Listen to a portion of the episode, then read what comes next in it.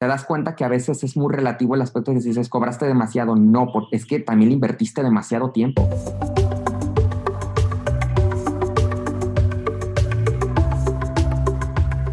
Bienvenido, Dani. Es un súper gustazo tenerte aquí y poder hablar contigo de este tema. Eh, eres un gran diseñador y creo que eres bueno para el negocio porque tienes mucho tiempo haciéndolo de manera profesional. Incluso a lo mejor esto no sé si, si ya te lo había comentado, pero eh, desde que yo estaba como en la escuela, cuando yo todavía estaba estudiando, no estoy seguro si tú seguías en el cuadro ya había salido, pero cuando yo estaba en el cuadro estudiando, eras como de las pocas figuras que yo conocía como diseñadores eh, eh, locales que estaban haciendo un trabajo chingón y eso la neta me ayudó a ponerme esta...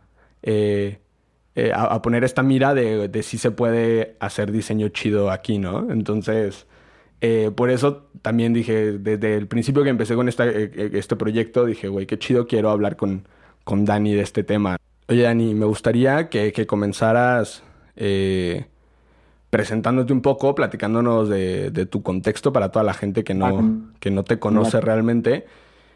¿Cuánto tiempo tienes chambeando? ¿Cómo comenzaste? Este, este tema como un poquito historia pequeña pues mira, empecé trabajando en esto, en este rubro del diseño gráfico, pues como, de hecho, cuando, como tú bien comentas, cuando nosotros, está, a, mí sí, sí me tocó que tú fuiste, eras estudiante todavía, de hecho creo que ibas como en tercero cuando yo iba saliendo del, del quad en el 2012 o en cuarto, recuerdo porque yo salí en, en diciembre del 2012, de hecho me demoré un año porque tuve un intercambio en la UNAM y para mí podría decirte que el parteaguas de, del, pues fue principalmente en el, 2000, en el año 2011 cuando me fui de intercambio, porque al ver el plan de estudios que traían allá en la, en la Ciudad de México y ver los chavos tan movidos, moviéndose en agencias, en casas editoriales, que todavía existía la industria editorial impresa y ahorita ya ha disminuido demasiado, pero que se movían con chamba de animación, ilustración, tipografía,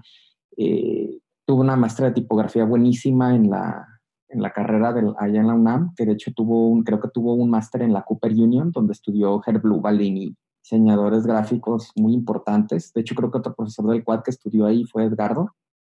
Pero al ver el nivel que te enseñaban, cómo desde el quinto semestre ya programabas tu propia fuente, o sea, dije, no, o sea, definitivamente nos están enseñando muy poco en Guadalajara y pues tengo que destacar que la UDG es lo mejor de diseño gráfico aquí en Guadalajara. De hecho, sin menospreciar a, colegas que son muy talentosos del ITES o de la UNIVA, eh, es mejor, la autónoma de Guadalajara es mejor que, las privadas, pero así tiene muchas deficiencias. En general, tanto las privadas como la pública en, la, en, Guadalajara, yo vi muchísimas deficiencias y decidí pues meterme de lleno a al proceso de, de ser autodidacta eh, yo, por ejemplo, veía los resultados gráficos que se lograban tanto en tipografía, en web, en animación, en diseño de creación de personajes. O sea, te puedo decir que todo me gusta el diseño. O sea, hay, hay diseñadores que son más especializados en un área, o sea, les gusta eh, el diseño de personajes, les gusta el diseño de web, les gusta el diseño de UI, UX, les gusta más la cuestión tipográfica, otros lo impreso, otros lo digital.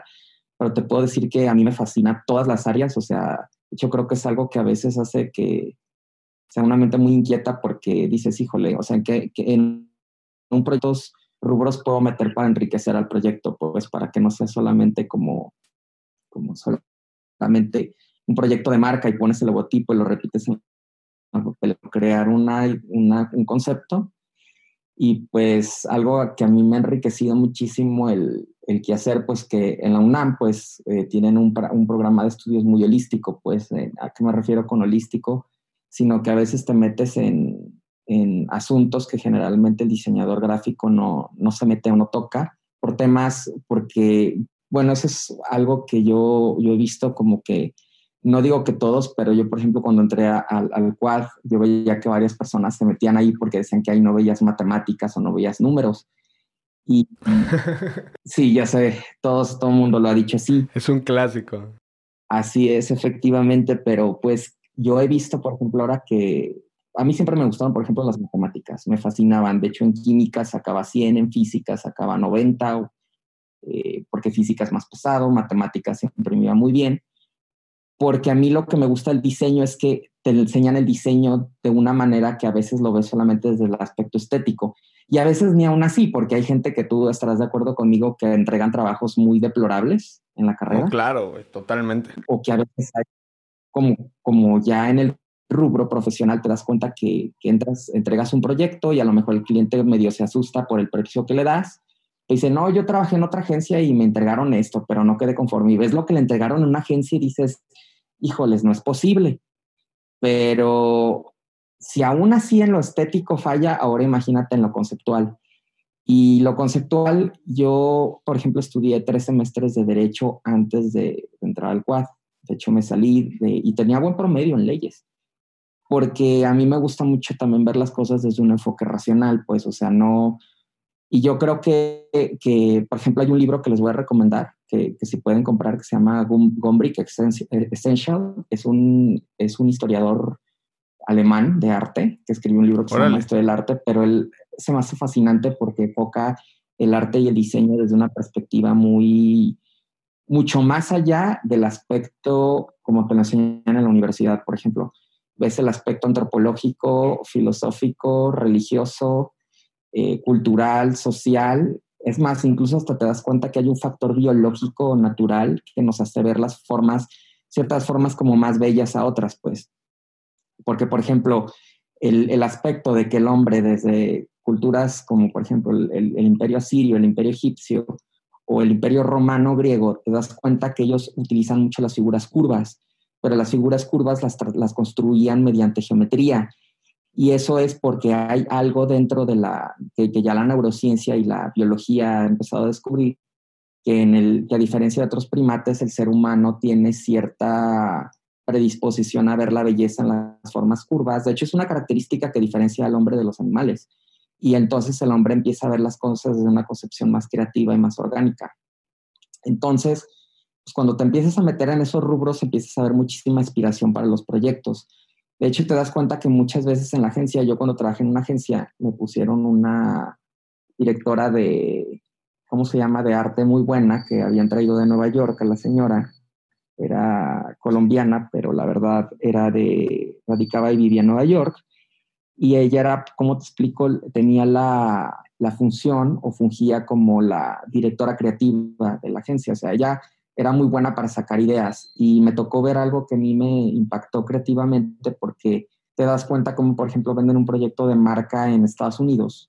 Me tocó ver, por ejemplo, cuando entregaron el proyecto de Hewlett Packard y te, y te sacan el logo, pues, pero el, creativo, el director creativo, no propiamente el diseñador, te decían, no, desde los tiempos antiguos, los sumerios y los egipcios, y el hombre pintaba en las cavernas y siempre quiso dejar su huella en el mundo, y toda esta cuestión de cómo el hombre plasma a través del arte el, el, la idea y después entra la imprenta, bla, bla, bla, y ya de la imprenta de Gutenberg eh, brincas a Hewlett Packard y Hewlett Packard se te vende como lo último, como la nueva revolución que a pesar de que vivimos en la era digital, lo impreso sigue teniendo un peso y dice Hewlett Packard, ta, ta, ta, ta. Y así es como te venden el proyecto. Y, es increíble porque la conceptualización, la retórica, la todo va unido para venderte un proyecto de Martaca y llegas hasta el final, que es lo estético. Y obviamente para llegar a lo estético tienes toda esta construcción eh, mental, eh, de esta construcción de ideas, que te sirven como ladrillos para edificar lo estético y que lo estético simplemente sea como la herramienta de hacer más poderoso tu mensaje a las audiencias. Totalmente, güey. O sea, este tema de, storytelling dentro del proyecto para poder eh, ir moviendo, aunque, aunque la gente, por ejemplo, con este tema de, HP que, que, pones, aunque la gente al final cuando ve el logo nuevo de HP no tiene idea, o sea, no piensa en toda esa historia, ni, ni es algo que realmente le remonte, es algo necesario para, para platicar cómo llegaste a ese, a ese resultado, ¿no? Con toda esa historia. Exactamente.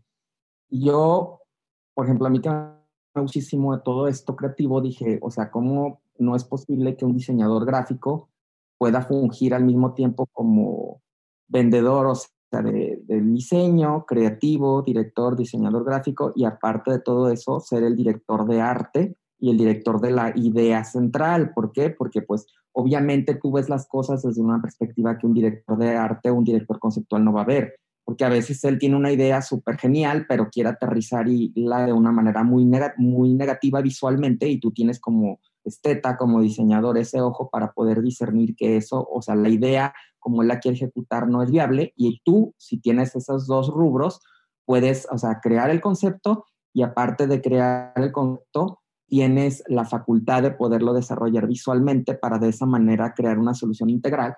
Y cuando tú llegas con tus clientes y les dices, o sea, si te voy a cobrar 70 mil pesos, 30 mil pesos, dependiendo obviamente que ahorita te voy a hablar de eso, de los costos, 100 mil pesos, o sea, te vas a dar cuenta que hay que el cliente, pues, en todo caso, se va a dar eh, la, la, la va, va, a decir, no, si estoy tratando con un profesional que sabe de lo que habla, pues, porque sabe hablarlo desde el aspecto intelectual, cultural, y, y yo creo que uno de los graves errores de nuestra generación, yo sé que hay, eh, yo no soy políticamente correcto para nada, de hecho, a mí toda esa jerga de hablar bonito para que la gente no se ofenda se me hace una pavada.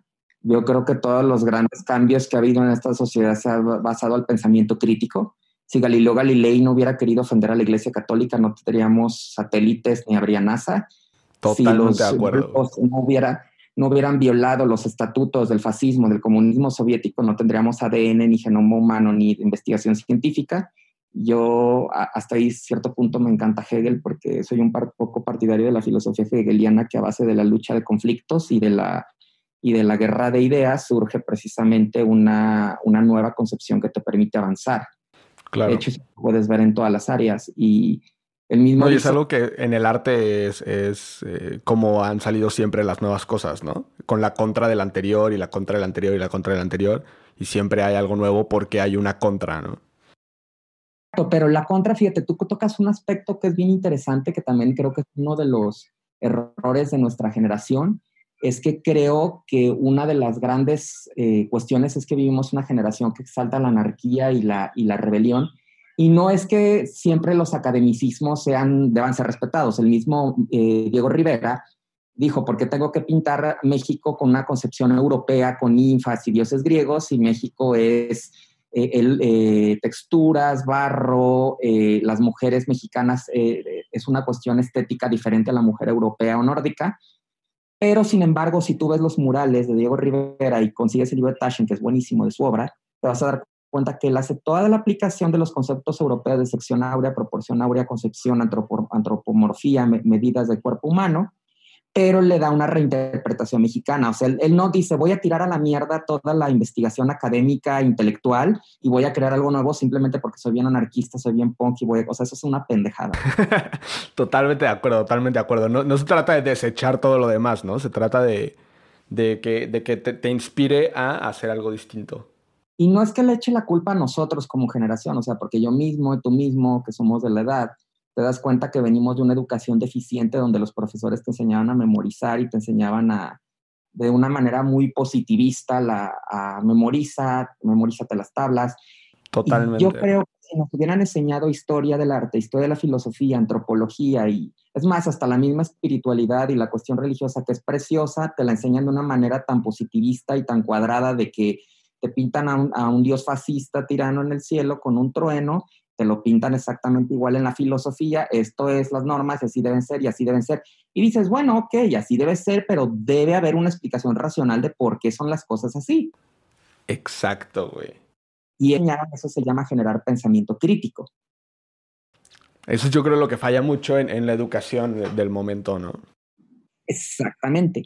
Entonces, cuando llega una filosofía, una ideología de moda y dices, wow, es es la Coca-Cola en el desierto, me, la trago y puede que tenga algo de verdad. Pero como no tienes ese pensamiento crítico, tiende a, dogmatizarte y a fundamentalizarte. Y, por ejemplo, tú puedes ver que, que uno de los mayores estorbores humanos es el, Una cosa es un dogma positivo, te puede ayudar en tiempos de crisis. Eh, por ejemplo, la matemática, aunque muchas veces o algunas cuestiones que vemos en ciencia podrían considerarse dogmas científicos, como la ley de la gravedad, etc. Pero hay algo racional que te indica cómo llegó a eso. Sí, claro, si te preguntas por qué hay una respuesta, pues. Exactamente, pero el problema es cuando amputas el pensamiento crítico y dices, así es, así es y así se acaba. Por ejemplo, en diseño gráfico. Hay profesores, hay un libro buenísimo que editó Cooper, Cooper Union que se llama porque dice, no debes usar más de dos fuentes tipográficas distintas en un proyecto y otras reglas absurdas en la tipografía. Y te das cuenta cómo estas limitantes eh, superpositivistas, dogmáticas, hasta en la academia han entrado. De que de repente eh, quieres hacer algo muy propositivo en la carrera, lo has de haber visto. Totalmente, siempre. Y dices, no, o sea, no puedes hacerlo de esa forma porque el autor dice que no. Y dices, o sea, estoy de acuerdo que el autor cimentó y creó unas normas que a mí me sirven como ayuda o como herramienta para construir algo nuevo. Pero es precisamente eso, algo que te va a dar una pauta para, para la experimentación y la creatividad humana. Sí, totalmente de acuerdo, güey. Y yo así es como veo. Y es así como veo el, el, quehacer del diseño gráfico, pues, o sea, por ejemplo, tú te das cuenta, eh, que, como dijo el rey Salomón, o sea, no hay nada nuevo bajo el sol, eh, y por ejemplo, Herb Lubalin, Paul Rand, eh, Shaul Bass, eh, este, una cantidad incontable de diseñadores gráficos, aquí en México pues tenemos muchísimos también, han cimentado bases o han construido bases que tú puedes reinterpretar y no nada más reinterpretar, sino que incluso con las nuevas tecnologías ves incluso una posibilidad abrumadora de poder hacer cosas que a veces es un poquito triste ver cómo con toda la gran gama que tenemos nosotros de, de herramientas, de software, eh, nos limitamos tanto, por ejemplo, ahora Procreate, que les comparto a todos los diseñadores gráficos, es para mí es una chulada de ilustración, pues. Y hay unos, hay personas que dicen, no, eso no es ilustración, esta tablet, eso es inteligencia artificial, esto, eso no es nada de eso, tienes que comprar papel o lo analógico. Dije, claro, pero para poder hacer algo bueno en lo digital conoces los principios en lo analógico. Totalmente, güey. Si no sabes hacer nada en, papel, eh, va a ser muy difícil que puedas hacer algo con las herramientas actuales, ¿no? Al fin de cuentas, ah. las herramientas no hacen... Eh, el talento, ¿no? No hacen al diseñador, ni al ilustrador, ni a nada. O sea, son, son simplemente herramientas que, que facilitan ciertas cosas, pero que también te dan oportunidades de expresarte de otras maneras, ¿no? Así es, así es.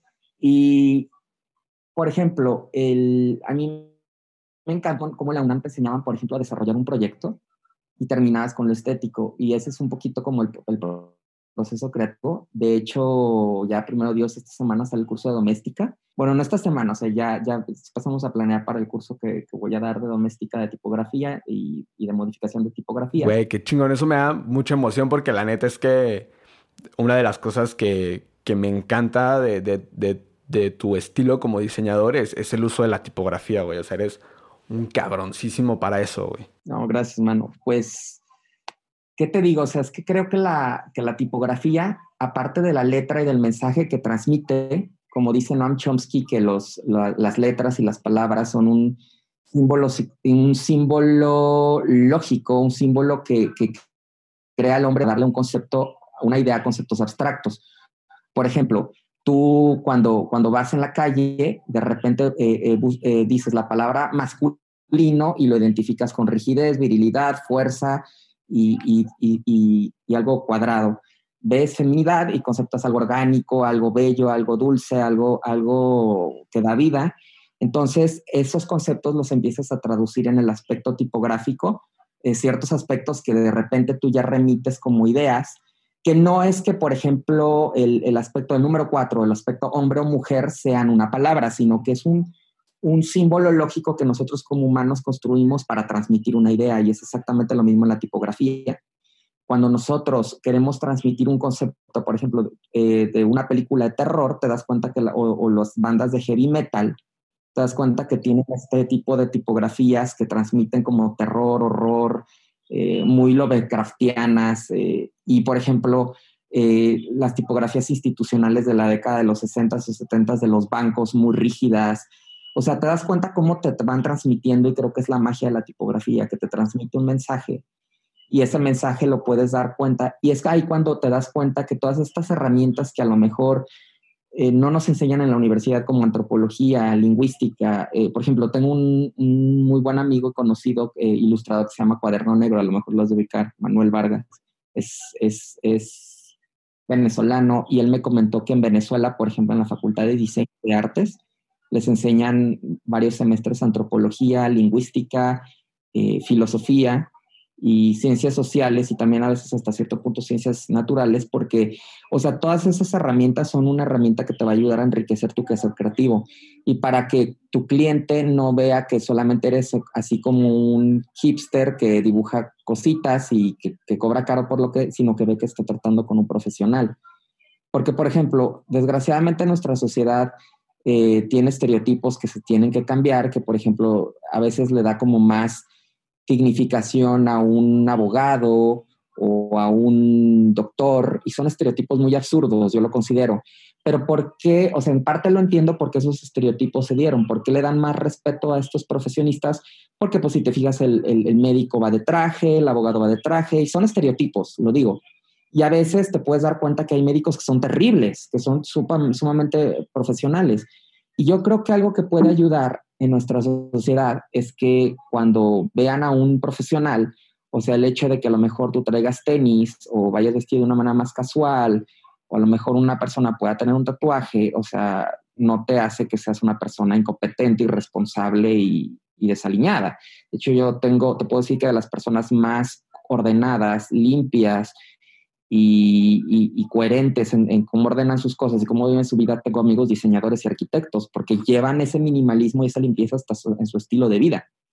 Y yo creo que el chiste es que la forma en que lo puede reflejar con el cliente o con la sociedad es que la sociedad vea que tienes ese bagaje cultural que aparte de todo te va a servir para muchísimas cosas. Yo, por ejemplo, a veces eh, cerré Facebook hace cuatro años, cerré Twitter, porque considero que ahorita son puras peleas absurdas y estúpidas y porque no hay pensamiento crítico y la gente se pelea por pavadas. que gracias a Dios no vivimos en la época de las guerras de religión o de la o del comunismo, del fascismo, porque en ese tiempo con armas, pues cállate, hasta te matas, pero creo que el pensamiento crítico es algo muy importante que te ayuda a ejecutar una pieza de diseño bien estructurada. Si tú lees, por ejemplo, a Massimo Vinelli, que es un diseñador italiano que ya murió, o si lees a Otto Leicher, Otto Leicher escribió lo que se llama Manual sobre la tipografía, o a Max Kaflich, que es alemán, que escribió también de tipografía, te das cuenta que ellos llevaron la racionalidad y el pensamiento crítico en todo, en el diseño.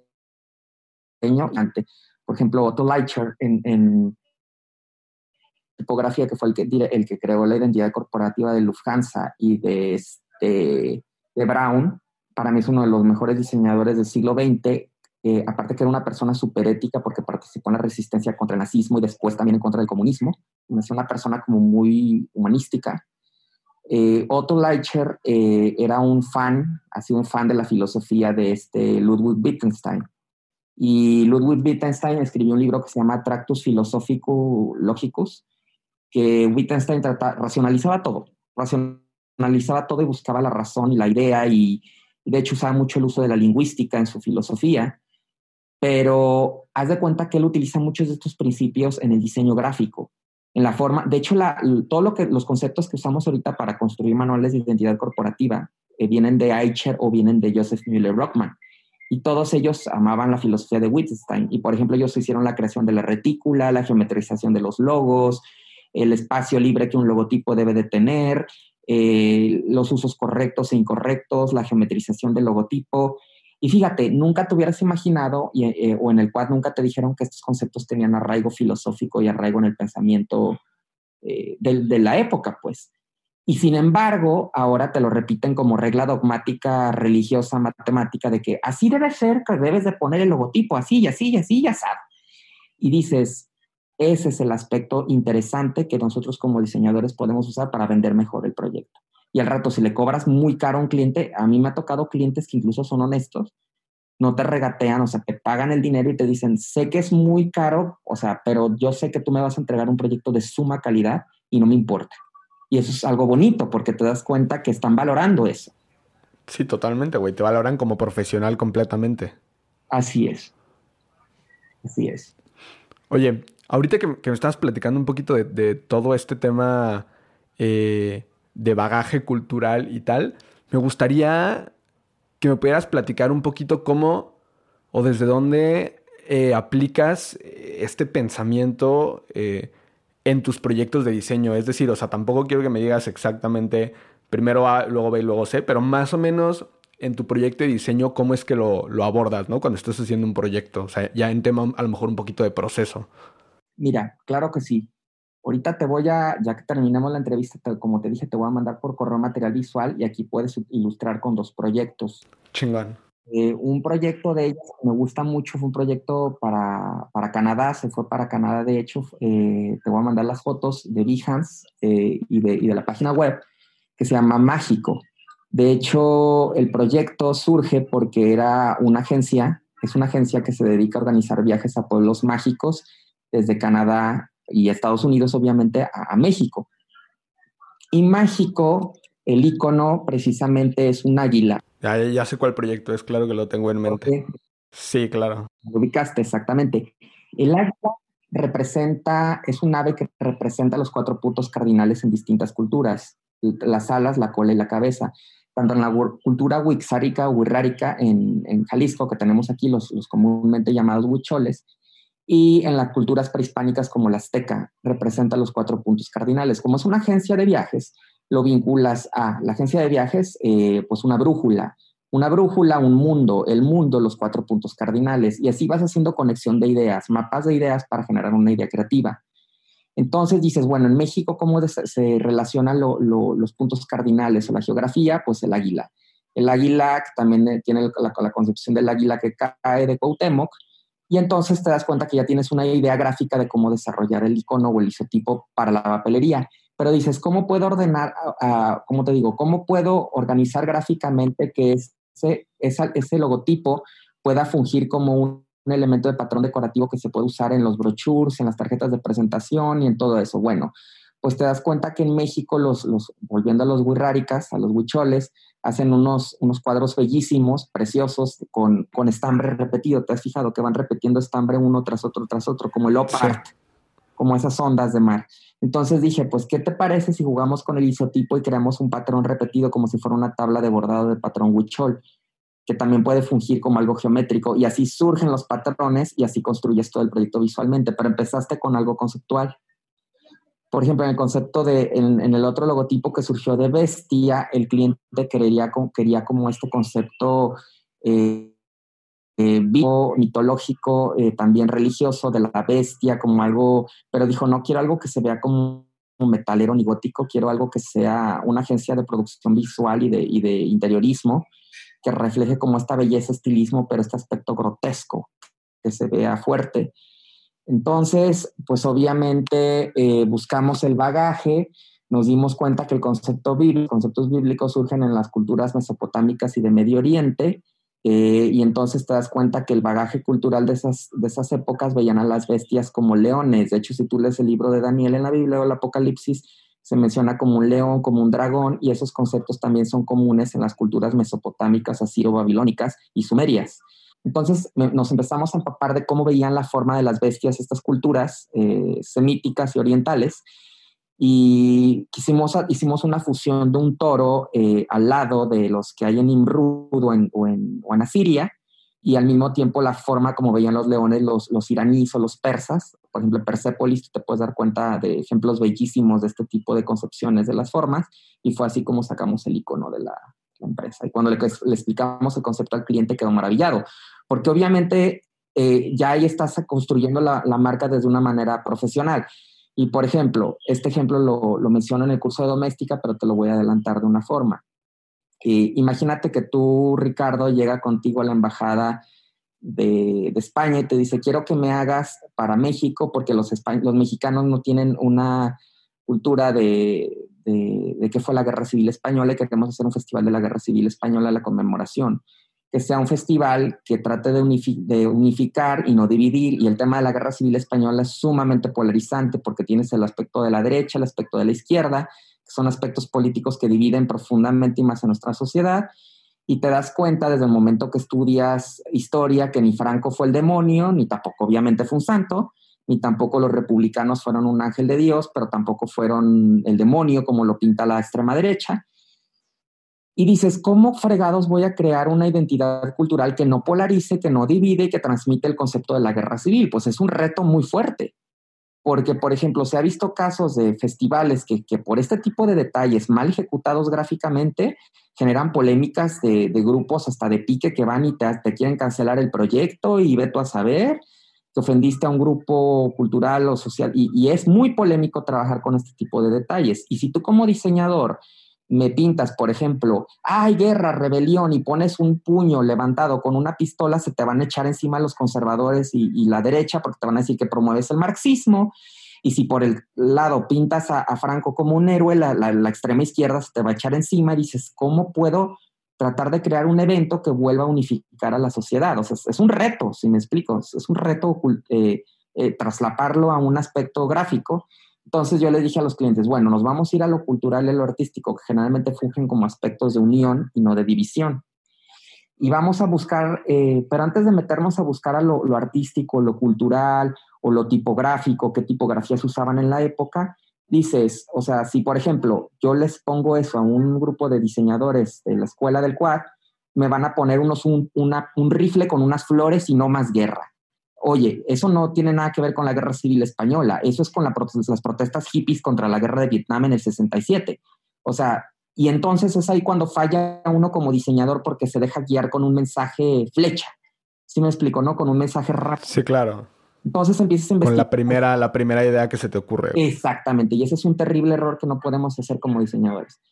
Cuando nosotros empezamos a, a profundizar, descubrimos que la guerra civil española, pues, causó muchos problemas, fue una guerra piloto donde Hitler probó la, la Wehrmacht y las fuerzas de las Fuerzas Armadas. Los republicanos fueron tanto víctimas como victimarios, porque también hubo purgas espantosas, hubo persecución política y religiosa por parte de los republicanos y también porque había infiltrados del gobierno comunista Joseph Stalin que aprovecharon esto. Entonces llega Franco, pone orden y, entonces empiezas ya a tener ideas de cómo fue la Guerra Civil Española. Después dices, a ver, aspectos culturales y artísticos de la Guerra Civil Española, el cubismo, Pablo Picasso. Entonces investigas que Pablo Picasso pintó un cuadro eh, de la Guernica, del Guernica, que ahorita eh, está en, en, la ONU, que conmemora los horrores de la Guerra Civil Española. Entonces dices, bueno, aquí ya tengo elementos que me pueden permitir a mí para poder yo construir una identidad cultural que no divida a la sociedad, de tratar de reflejar que hubo víctimas y victimarios en ambos bandos, tratar de reflejar los horrores de la guerra y tratar hasta cierto punto de, persuadir para no volver a repetir este tipo de errores. Y ahorita en España este, este, este, tema está candentísimo, pues, por ejemplo. Entonces, por ejemplo, te das cuenta que en una parte del Guernica de Picasso está una madre eh, con, con, su hijo que te produce la misma sensación que, por ejemplo, la piedad de, María con Jesucristo muerto en brazos, y a lo mejor uno es súper realista, el otro es una abstracción cubista, pero los dos tienen ese dramatismo de una madre con su hijo muerto en brazos.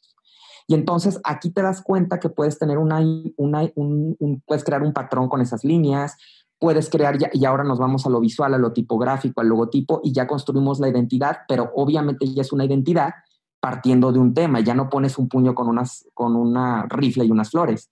O, o sea, ya estás creando una identidad con cuerpo ya no es, por ejemplo, esa rubia tonta hueca, sino que es una rubia inteligente, guapa y aparte educada. Pues estás construyendo algo bello, pero también algo con contenido. Y ese es el... Totalmente, güey. Ese es el, el, reto que a veces nos falta como diseñadores. Y de repente eh, tengo amigos diseñadores que son muy buenos lectores. Eh, unos de ellos fueron eh, profesores en el Quad.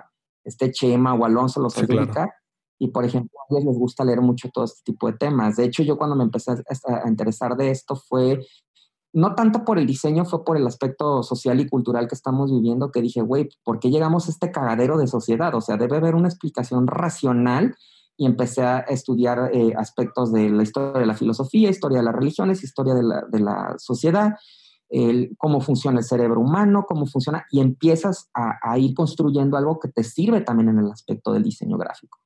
Por ejemplo, en, la agencia donde yo trabajé, seguido nos llaman para participar en proyectos de branding y trabajamos con, un, con una persona que es especialista en neuromarketing y en, todo este aspecto del neuromarketing y cómo funciona el cerebro humano, la plasticidad del cerebro humano, y te das cuenta la, la increíble maravilla cómo funciona y cómo todo esto tiene incluso aspectos biológicos o, aspectos eh, que, muchas veces todo se lo queremos adjudicar a la cultura o a la religión o a la sociedad y eso es una falacia, porque incluso la cultura, la, misma religión y la sociedad actúan respecto a aspectos biológicos.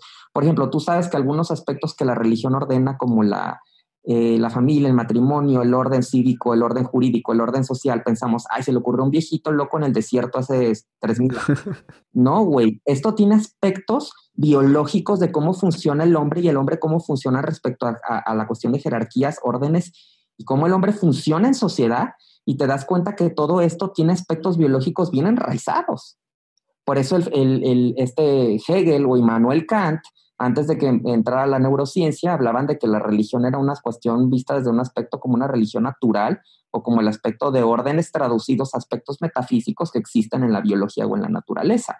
Por ejemplo, si todos nosotros no viviéramos con un orden jurídico social, entraríamos en anarquía, habría violadero de mujeres, asesinatos y crímenes, y habiendo instituciones jurídicas y de orden, la sociedad es un desmadre. Ahora imagínate si todo esto no existiera y entonces te das todos estos aspectos, y si lees a Gombrich, el, historiador de arte, te das a dar cuenta que tienen aspectos biológicos también. Y esto es sumamente interesante porque, porque te das cuenta que si nosotros educáramos con un pensamiento crítico a la sociedad, no tendríamos gobiernos como los que tenemos, no tendríamos sociedades tan incultas y tan primitivas como en las que vivimos, y no nomás es la sociedad latina, la sociedad norteamericana, la sociedad europea, que también está, ya tiene aspectos muy tristes. Entonces yo creo que tenemos un aspecto como, como diseñadores y como, como creativos que también puede permear e impactar positivamente a la sociedad. Porque, por ejemplo, imagínate que a ti te encargaran una creación de libros de texto gratuitos de, la, de los de la SEP. Y, y, o crear estos libros de texto ahora con la revolución digital en UI, UX, en aplicaciones de tablets para los niños, que yo en parte difiero porque si afecta la retina el uso de pantalla y siempre los impresos siempre deben de permanecer. Pero vaya, o sea, ¿cómo hacer que la educación sea agradable a los niños? Arrancar ese aspecto de apréndete las tablas, memoriza nombres, memoriza fechas, memoriza todas esas tarugadas que pobres niños los aterrorizan y al rato por eso dices, no quiero saber nada de matemáticas, ni de historia, ni de lógica, ni de biología, ni nada, porque es puro aprender y memorizar. Cuando no, o sea, son cosas que tienen un, un porqué y un para qué, y son cosas que, que, vas a ayudar a construir mejores ciudadanos que van a ver las cosas desde una perspectiva más racional y menos fundamentalista. Wow, tienes como un punto muy grande en ese sentido de, de cómo la educación eh, está fallando y cómo el diseño podría eh, fungir un papel importante en, en, en, lo que sigue en la educación, ¿no? Exacto, y eso es en todas áreas, Ricardo. Por ejemplo, tengo un libro de diseño gráfico que compré muy bonito, por cierto, la edición está bonita, lo pueden comprar en Counter Print, que es una tienda en línea donde venden libros de diseño muy bonitos en, en Reino Unido, que se llama How, How Graphic Design can, can Save Your Life, cómo el diseño gráfico puede salvar tu vida. Y, y, hace un análisis de los mejores trabajos de diseño gráfico aplicados a la medicina, a la vacunación, al VIH, al SIDA, al cáncer, y te das cuenta cómo incluso una buena comunicación gráfica puede servir como un elemento para educar a la gente en aspectos de salud pública. Ahorita, por ejemplo, con el aspecto del coronavirus es un aspecto muy plausible.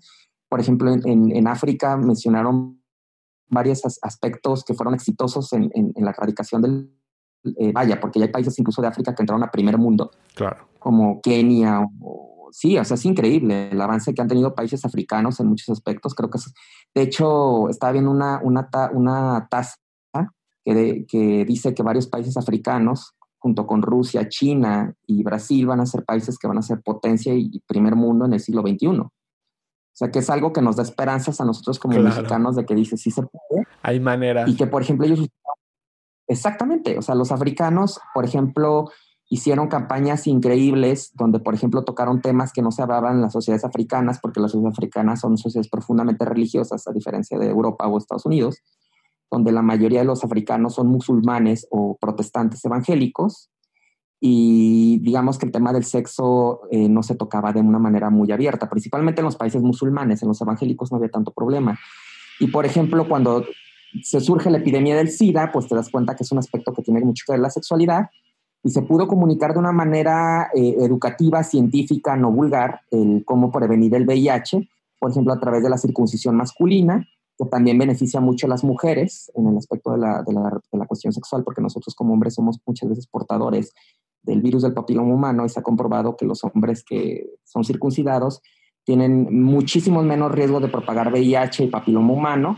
Eh, de hecho, las mujeres musulmanas y judías tienen la mayor tasa de, sanidad en este aspecto y comunicarlo visualmente es un reto, porque te das cuenta que son temas que son tabús a veces en la sociedad y, lograron comunicarlo de una manera muy efectiva, el condón, el uso del condón, del preservativo, el uso, por ejemplo, en la, mujer de la anticoncepción responsable, porque también si abusas de anticonceptivos puedes generar cáncer y otras enfermedades, y el uso del, del, del, de la cuestión de la circuncisión, y todo eso repercutió en una baja impresionante de enfermedades venéreas y de enfermedad SIDA. Entonces te das cuenta que el diseño gráfico puede fungir como una herramienta para la educación de una manera tremenda creo que eso es algo que, que muchas veces decimos, o sea, piensas que a lo mejor eh, yendo a una marcha o participando de una forma, puedes contribuir a cambiar la sociedad de formas más radicales y más efectivas. Y la educación es una de ellas. No mames, claro que sí. Y no digo con el activismo esté mal, no, para nada. O sea, creo que hay un activismo responsable, creo que también hay un activismo irresponsable. Y creo que también la educación es un activismo silencioso que es muchas veces mucho más efectivo que los demás. Porque, por ejemplo, a veces puedes ir a una marcha, pero puede quedar en tu, en tu contexto social o cultural, pero no pasa de ahí. Y, si entras a la educación o entras a otros ámbitos, puede trascender, ¿vale? estoy totalmente de acuerdo con eso. Realmente creo que es, algo también que tenemos que empezar a abordar como diseñadores, el cómo nuestra profesión, con, la educación que tenemos como diseñadores gráficos, por ejemplo, podemos irnos un pasito arriba y, y diseñar en realidad como cualquier tipo de cosa, ¿no? Hablando un poco más de un diseñador como alguien que, tiene su cabeza entrenada para resolver problemas, más que como solo un punto técnico, ¿no? Entonces creo que está, está bien chido que, que realmente, como en esa base de diseño gráfico, podamos eh, pues solucionar muchas más cosas que, que las que estrictamente competen a. Claro que sí. De hecho, fíjate que ahorita que tocas ese tema, me tocó ver pósters que se diseñaron en la década de los 60, porque no sé si tú sabías que Suiza fue el último país en europeo, en darle el voto a las mujeres. Fue como en el 67. Y, y precisamente el, el, aspecto que se dio en los pósters y en, todo este aspecto, porque en ese tiempo era más la propaganda que se usaba, ahorita estás de acuerdo que ya es más el Internet y las redes sociales, pero Se, creó una campaña sumamente agradable que permitió eh, despolarizar a la sociedad en el aspecto de si darle derecho al voto a las mujeres o no. Y fue algo increíble porque fueron campañas bien ejecutadas que lograron concientizar, por ejemplo, de que la, necesidad, la imperiosa necesidad de que debe existir una igualdad jurídica entre el hombre y la mujer, lo cual se me hace muy noble, y que aparte de todo lo llevaron lo ejecutaron de una manera magistral sin caer en polarización o en todo este tipo de insultos en los que a veces caen este tipo de temas. Y sí, la, la, sociedad dijo, pues sí, es definitivo que las mujeres también tienen una voz y voto que contar, que las mujeres también son seres racionales, son seres pensantes y son seres que pueden contribuir y deben contribuir a la, la edificación de la sociedad y se les da el voto a la, a la mujer, pues. Pero te das cuenta que la, la forma tan, tan creativa de la construcción de este mensaje puede incluso lograr ayudar a, romper estereotipos negativos en la sociedad, lo cual se me hace increíble. Pero siempre te digo, cuidando mucho la forma como se comunica, cómo se dice y cómo se hace. Pero ahí te das cuenta como toda la funcionalística del diseño gráfico. Pues. Y pues obviamente entramos como al aspecto de, la, cuestión del, del, dinero, pues. Obviamente cuando tú cobras un proyecto, eh, hay, hay, distintas maneras y hay formas segmentadas que sí se me hacen correctas. En algunas estoy de acuerdo, en algunas difiero.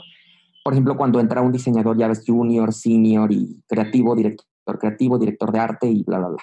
Que se me hace una forma segmentada correcta, no la veo incorrecta, aunque tiene también sus, sus pros y sus contras. Yo, por ejemplo, he visto diseñadores que tienen el tiempo de trabajo de un junior, pero diseñan como un senior. Si me explico, ¿no? O sea, también Sí, totalmente. No, no tiene realmente que ver con, con eh, el tiempo que tienes o, o, si has estudiado tal o cual, sino con, con eh, tus skills y tu expertise y este tipo de cosas. Por supuesto. De hecho, yo te puedo decir, yo cuando estudié diseño en el Quad, eh, tuve un compañero llamado Gustavo, que fue compañero mío en, la, en, gestión de diseño con Edgardo, y este cuate diseñaba como un total senior, como un director de arte. O sea, era increíble el diseño editorial que hacía este cuate. En, su trabajo fue el mejor del, del salón y decías, o sea, y, este cuate no se me hace a veces padre por ese tipo de segmentaciones que sale del, del quad y lo meten en una agencia y le empiezan a pagar como junior. ¿Por qué? Porque para mí tiene la calidad de trabajo para que le paguen como un senior. Por eso digo que esto tiene sus matices. Hay unas veces que sí, hay otras veces que no, pero... Y que creo que cada vez, cada vez se va, se va dando más a que tengas el puesto realmente por tu habilidad, por tus resultados, que por tu, que por tu tiempo de trabajo, por tu currículum o lo que sea, ¿no? Ahora ya con este tema, eh, con el Internet en general, creo que ya eh, e, esa competencia está mucho más basada realmente en los resultados que das que en, en todo lo demás. Exactamente, de hecho algo que yo, por ejemplo, veo positivo en nuestra sociedad y que creo que otros países eh, nos llevaron la delantera en esto y México nunca lo, lo, hizo, fue por ejemplo que cuando entres a una, empresa que es lo idóneo, o sea, no vean, eh, por ejemplo, que un hombre le paguen más, que no se me hace correcto, sino que no vean ni el sexo, ni la raza, ni la religión, ni la orientación sexual, sabes que tienes las aptitudes para trabajar y para hacer el trabajo mejor, o sea, si te va a pagar más o si te va a pagar menos. Eso, para mí, eso es indispensable para que una sociedad avance y, pues crear esa cultura de, echarle ganas, pues, de, crear un trabajo de calidad, que tu trabajo hable por ti mismo.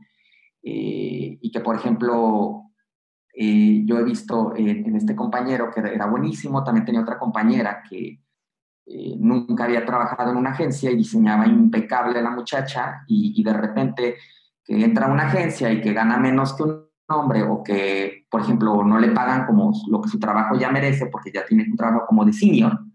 Y creo que esas cosas sí van cambiando y son positivas que cambien, pero también en el factor del que cobrar, yo, yo le metería eh, mano, por ejemplo, al aspecto de lo que hablamos, de, tener ese bagaje cultural que te va a permitir vender tu trabajo como un profesionista, pues, o sea, no solamente como un, como un, una persona que hace dibujos bonitos, sino como una persona que tiene la aptitud para cobrar su trabajo como un director creativo, un director de arte que sabe de lo que está hablando. Tuve una maestra, para mí es de las mejores maestras del CUAD, eh, eh, desgraciadamente ya no da clases en diseño gráfico, es arquitecto, se llama Alma Radillo Enríquez. Y esta mujer era maestra de arquitectura, es maestra de arquitectura, es una de las mejores maestras del CUAD. O sea, yo me tocó ver una de sus clases, es increíble, o sea, porque los chavos que se metían a estudiar sabían que ella era canija para calificar pero no les importaba porque aprendían y porque les encantaba la retórica. Te hablaba de historia de la arquitectura de una manera tan magistral, vato. O sea, es, es increíble. O sea, amabas estudiar historia de la arquitectura con Alma Radillo. Sus conferencias en el cual se llenaban. Era una mujer con vocación de enseñar. Y, y, para mí los maestros deberían de ser personas como ella sea, o sea, que tengan esa aptitud, esa profesionalidad para educar, para enseñar y para, para persuadir, o sea, que no te enseñen a memorizar como borrego, y, yo, por ejemplo, te puedo decir que de esta señora aprendí muchas referencias de arquitectura que te son útiles también en el diseño, pues, porque habrás de saber que los diseñadores, los arquitectos no se generaron, o sea, primero fue la arquitectura y luego fue demasiado amplio el campo de la arquitectura y se tuvo que subdividir en diseño gráfico, interiorismo, eh, diseño de mobiliario, diseño industrial, etcétera, etcétera, etcétera. Pero, por ejemplo, el, que creó la identidad corporativa, Lance Wiman, fue el diseñador gráfico que ejecutó la idea que le pasó Pedro Ramírez Vázquez, el arquitecto, que es algo que muy pocos diseñadores conocen. Ellos dicen, no, Lance Wiman, Lance Wiman. Y sí es muy buen diseñador gráfico, Lance Wiman, no le quito sus méritos, pero el autor, el arquitecto de la idea y del concepto gráfico de la identidad corporativa fue un mexicano, fue Pedro Ramírez Vázquez, el, que construyó el, el Museo de Antropología de la Ciudad de México. Y de repente es lo, bonito del diseño, cuando le agarras el amor al diseño gráfico, que, te, que al rato vas a estar leyendo libros de otro tipo de profesiones, unas afines al diseño, como la arquitectura, otras no. Y dices, wow, o sea, es que esto es increíble, pues, a dónde te puede llevar. A diferencia de otras carreras que son como más segmentadas, como por ejemplo el, ingeniero. El ingeniero, desgraciadamente, a veces, eh, no todos, por ejemplo, tengo un amigo que es ingeniero en robótica y se meten hasta neurociencia, neurobiología, de hecho, uno de mis sueños guajiros es volver a agarrar mis libros de álgebra de Abaldor y de trigonometría, porque en serio la matemática es bonita. ya sé, te empiezas a reír, pero... Sí, claro. No, no, no, totalmente. Te voy a decir una cosa, realmente a mí, eh, yo también de, cuando era morro y así, o sea, las matemáticas sí es, sí es un campo que a mí sí me, sí me ha gustado siempre y que se me facilita y tal, y creo que también eh, esa inclinación por eh, ese tipo de pensamiento a lo mejor un poquito más lógico que creativo, por así decirlo, aporta un chorro cuando eres diseñador para muchísimas cosas, güey. Y, por ejemplo, ya cuando tienes ese aspecto, tú te vendes no solamente como diseñador, sino como director de arte. Y es bien importante porque eso ya te da la posibilidad de vender el proyecto todavía más caro. Y hay veces, hay segmentación de precios, por ejemplo. Generalmente cuando es un proyecto del extranjero de identidad corporativa, eh, hay personas, por ejemplo, de Estudios, me reservo el nombre porque pues, creo que hay que respetar el quehacer de cada uno, pero claro, claro. venden en 200 mil pesos un proyecto y tienen la calidad, ¿eh? o sea, no, no es quejas, la verdad tienen la calidad. Por ejemplo, yo generalmente trato de venderlos entre 50 70 mil pesos. Eh, un proyecto de, de, marca o a veces si es muy complejo o, sea, o si son muchísimas aplicaciones hasta en 100 mil pesos. Eh, porque también el, te das cuenta que a veces es muy relativo el aspecto de que dices, cobraste demasiado. No, porque es que también invertiste demasiado tiempo. Demasiada. Yo creo, yo creo, te voy a hacer una pausa. Yo creo que nunca cobras demasiado. No. Yo creo que, porque tú, tú puedes poner un, número ahí y, mm. y es el, el, usuario, el cliente, el que le da el valor realmente. O sea, si él dice, ah, lo vale para mí, pues te lo paga. Si no, se va a buscar a alguien más. O sea, realmente no creo que si es un proyecto que concretaste, no creo que nunca sea demasiado, ¿no? O sea, yo creo que tú, tú con todo ese bagaje que tienes detrás, le pones un, valor y es la decisión de alguien más si, si es lo que para ellos vale o no. Por supuesto, porque de repente dices, cobraste un proyecto en 70, en 50 o en 100 mil, dices, ah, estuvo chido, pero te das cuenta todo el trabajo que le metiste atrás y dices, güey, no, sí fue una perrisa. O sea, no. Oye, a veces le pierdes, o sea, no te das cuenta y le pierdes. Exacto, sí pasa a veces. Y yo, por ejemplo, algo que, que sí me gusta, por ejemplo, yo soy, tiendo a vivir de una manera muy austera, pero en lo que sí me gusta invertir, por ejemplo, es en el equipo de la oficina o en materiales de diseño, libros, revistas, y son cosas que pues te das cuenta también son inversión, pues, porque todo eso te ayuda en tu quehacer como diseñador gráfico y encuentras muchísima inspiración. Eh, que por ejemplo te das cuenta que a veces es invertir en eso, pues. Por ejemplo, para mí comprar un buen libro de diseño, comprar, por ejemplo, hay una revista que me encanta británica de diseño que se llama iMagazine y cada número te sale como un libro, vato, te sale como 800, mil pesos, ya con envío de Reino Unido, o sea, no, no, no te sale cinco pesos. Pero son revistas que te ayudan en el quehacer gráfico, en el quehacer, por ejemplo, hay una que sacaron un artículo buenísimo de cómo ajustar eh, el kerning, el tracking y todo, todo el aspecto para la construcción de un alfabeto tipográfico de las romanas, entrevistas con, con Máximo Vinello, con Milton Glaser que acaba de morir y cosas así. Y dice, son cosas que es una inversión que tú le estás añadiendo porque te van a servir en tu quehacer de diseño. Pues. Totalmente, güey. Como diseñador, además, en esta época yo creo que eh, tienes que invertir en, en la autoeducación porque las cosas se mueven muy rápido y, necesitas estar en constante aprendizaje, ¿no? Entonces yo creo que sí es bien importante que como diseñadores invirtamos mucho en autoeducarnos, ¿no? Además de que, es, que creo yo que es una necesidad. Y por ejemplo, eso es por ejemplo en un aspecto de eh, cuando trabajas con proyectos con clientes extranjeros. Obviamente cuando son clientes nacionales, si son clientes con muy alto poder adquisitivo, son empresas grandes, también cobras bien. Pero, por ejemplo, ya si son clientes de pymes, eh, yo en, lo particular sí trato de ser ético en ese aspecto. Por ejemplo, si es una persona que apenas va empezando, obviamente no le vas a cobrar lo mismo que un cliente de Arabia Saudita o, de, o, de, Europa. Pues, o sea, vas a, vas a ser más accesible, eh, tiendes a reducir más los, los precios, pueden ser incluso de 30 a 20 mil pesos, dependiendo de la complejidad del proyecto, si no es muy amplio porque también si son muchísimas cosas, pues obviamente no puedes hacerlo de esa forma. Sí, no, no hay manera, ¿no? Pero sí está padre que tengas esa...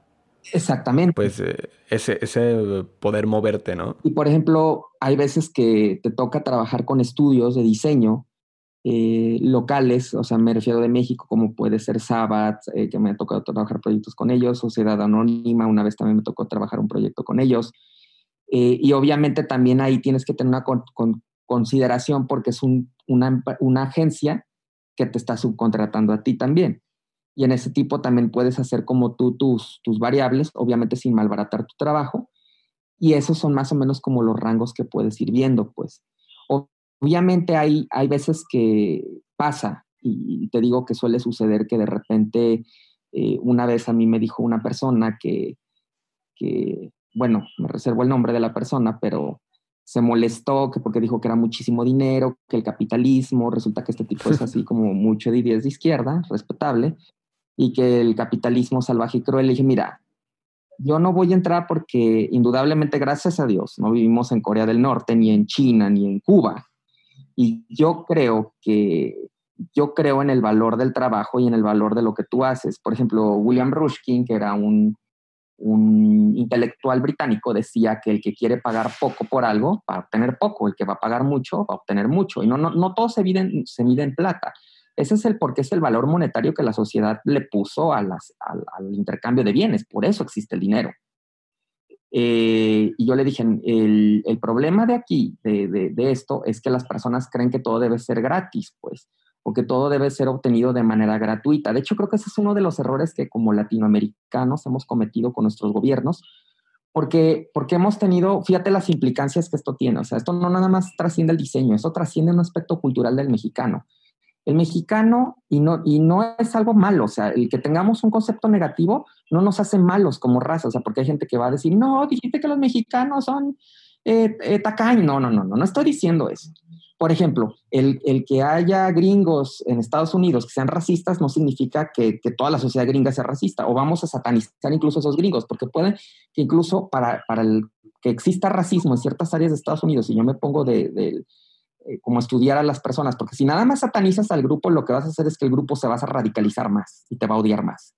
O sea, trata de ver al racista, yo así lo veo, no como un blanco que malo, con cuernos, hijo de Satanás, que odia a los negros o a las minorías y que quiere destruirte, sino a lo mejor es una persona que su papá lo despidieron para contratar a un hispano eh, ilegal porque le pagan menos dinero y el papá se volvió alcohólico, le pegó a la mujer, creció con resentimientos y él dice, es que los hispanos y los negros tienen la culpa de que mi papá sea alcohólico y por eso son los malos del cuento. Pero ahí ya empiezas a empatizar con la persona. No justifica su racismo, porque el racismo está mal, pero sin embargo lo empiezas a ver como un ser humano tú a tú que sufrió una situación y tratas de subsanar eso para que esa persona pueda reintegrarse a la sociedad y pueda vivir en una armonía con sus semejantes.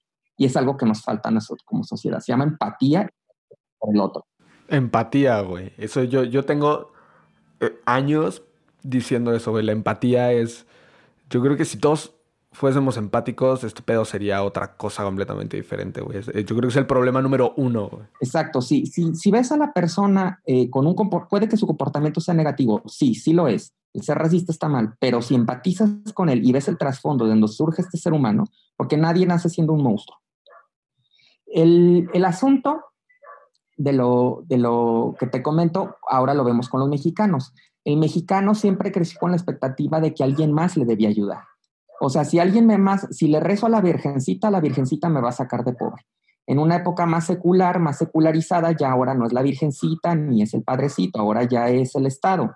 El Estado me tiene que dar esto, el Estado me tiene que dar lo otro, y para que el Estado te dé tantos servicios de salud y tantas cosas como tú exiges, el Estado va a cobrar más impuestos. ¿A quiénes? A los que pagamos impuestos. Y esto se hace una carga tributaria espantosa y por eso mucha gente quiere evadir impuestos. En México, porque te cobran una cantidad obscena de impuestos, y hay meses que incluso a mí me ha tocado pagar hasta 100 mil pesos de impuestos. Y te dices, o sea, es, es, está bien pagar impuestos, es correcto, estético y es sí, claro. Pero el problema, ¿por qué pagamos tantos impuestos? Porque, porque hay muchísimas, muchísimas instituciones que, eh, agencia para combatir esto, agencia para combatir lo otro y, todo eso.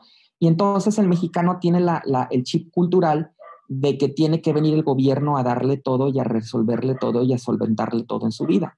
Y entonces, por eso cuando tú cobras o cuando tú ofreces un servicio, dices, no es muy caro o, esto, es, o esto es así o esto es asado. Y te debes, dar, te debes dar cuenta que todo requiere esfuerzo y calidad. Y el esfuerzo y la calidad no nada más van a costar dinero, también van a costar tiempo y van a costar esfuerzo. Y entonces ahí es cuando empiezas a valorar las cosas.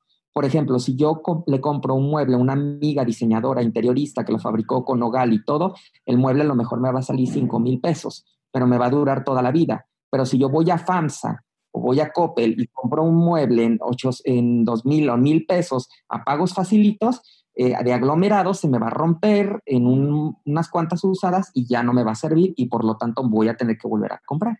Entonces ahí es cuando empiezas a hablar del costo-beneficio y empiezas a educar a la gente del porqué de los precios y de los costos.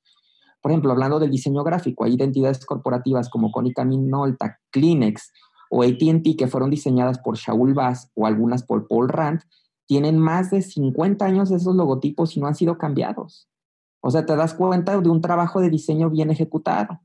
Que también ahí es cuando entró en algo, porque a veces como diseñadores está bien que a veces puedes utilizar la tendencia. Todos los diseñadores, incluso los grandes diseñadores, utilizaron tendencias gráficas. Blue, Balin, Saul. Claro, siempre, sí, sí, sí. Pero también hay que ser bien cuidadosos de tratar de que esto vaya a convertirse con un peso tempora, eh, atemporal, porque si no, no sé si te tocó en el 2015 cuando nosotros estábamos, eh, eh, bueno, tú estabas a lo mejor saliendo de la universidad, creo que ya habías salido un año antes.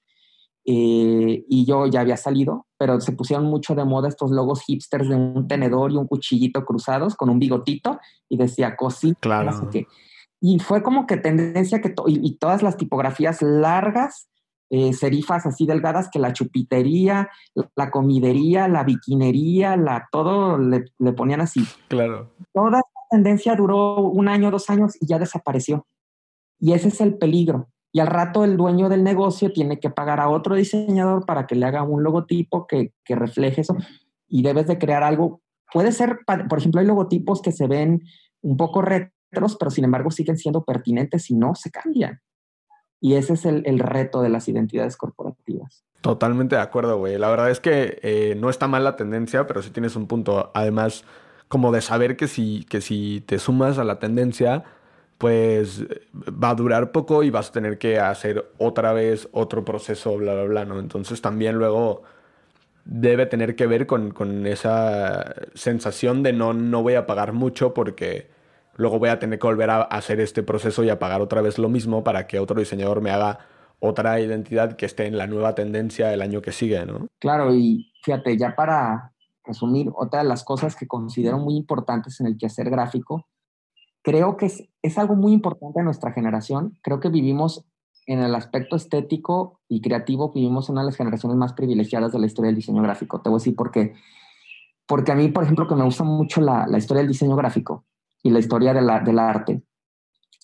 La posmodernidad, haz de cuenta que, te lo voy a decir a, a grosso modo porque a lo mejor algunas de las personas que nos van a oír no van a entender algunos términos pero la posmodernidad se llama posmo porque es después de la modernidad. La modernidad empezó con la revolución francesa, eh, no, perdón, empezó con la, con la filosofía de la ilustración y con el pensamiento racionalista. Algunos lo sitúan con el pensamiento cartesiano, otros con el renacimiento. Me reservo mi criterio este tipo de cosas para que el rato no vaya a haber insultos y ofensas porque toda la gente dice, no, es que fue en esta época. Bueno, está bien. El, por eso se ciencias sociales, no son ciencias exactas como la ingeniería surge el pensamiento racional y digamos que el pensamiento que se, que se tuvo por vigencia durante toda la Edad Media de, la cuestión divina, de lo de Dios, que no solamente fue en el aspecto católico romano, también impregnó en el aspecto musulmán con el imperio turco otomano que dominó Europa. Y también se nos ha enseñado a satanizar la Edad Media y no todo en la Edad Media fue malo.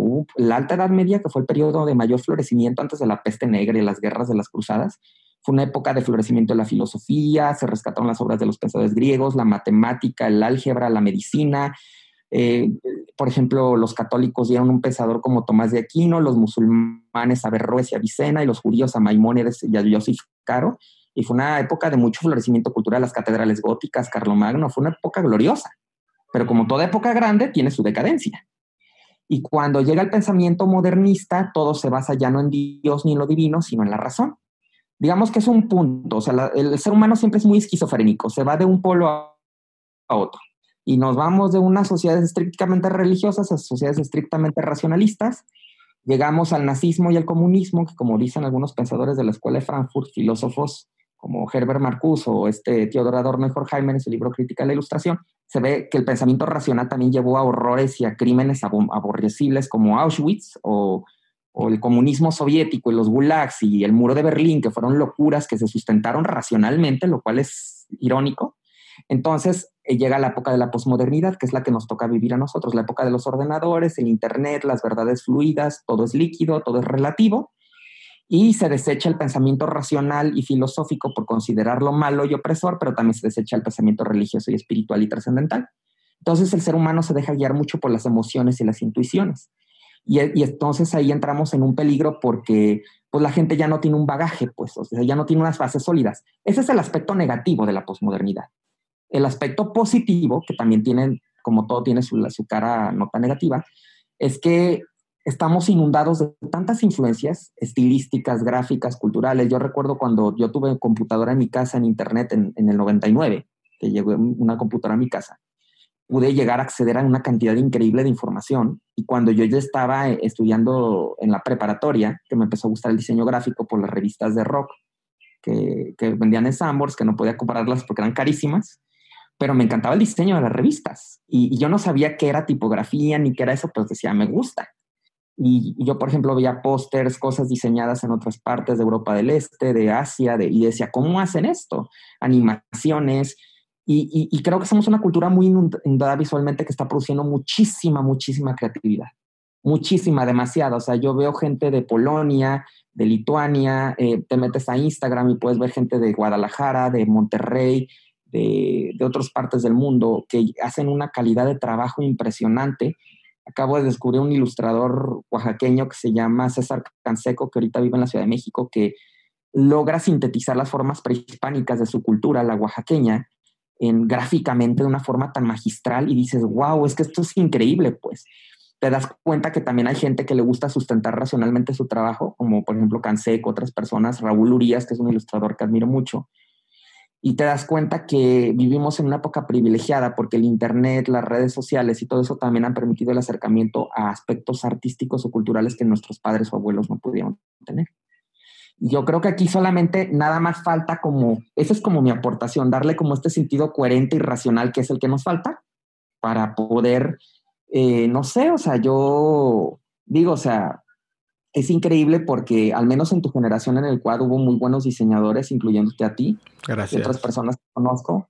Eh, y, yo veía generaciones sumamente creativas. Por ejemplo, a mí me tocó vivir todavía una generación un poco más ruda. Yo, por ejemplo, a mí todavía me tocó sufrir mucho el bullying en la secundaria. Me tocó muchísimas cosas que, que por ejemplo, yo decía, no, o sea, yo, yo por eso a lo mejor a veces me, me llaman millennial a mí por el, el, aspecto cronológico en el que nací, porque nací entre el 86 y el 87. Pero sin embargo, yo a veces tengo una forma de pensar, me identifico con la generación X, eh, porque tiendo a veces como ser medio sarcástico, a veces un tipo de humor muy rudo, por ejemplo, yo hablo con gente de mi edad con la enfermedad que tuve de la roña china y se ríen conmigo, pero a lo mejor si yo le digo eso a un millennial eh, o un centennial más a un centennial, así, no, estás discriminando a los chinos, pero digo, no, es que velo con humor, pues. Crecí con South Park, con la casa de dibujos, con un humor cáustico y corrosivo, y a lo mejor como que ciertas cosas como que, digamos que no, no me identifico mucho, a pesar de que por mi edad se me llama millennial, pero sin embargo creo que, como generación estamos eh, viviendo una época de creatividad muy fuerte. Y, aparte yo considero que también se debe a toda la época de crisis que estamos viviendo, porque definitivamente el, uno de los motivos por los que yo me vi obligado a dejar las redes sociales fue por ver tanta polarización y tanto odio en las redes sociales y, y por ver ese, esa desinformación tal.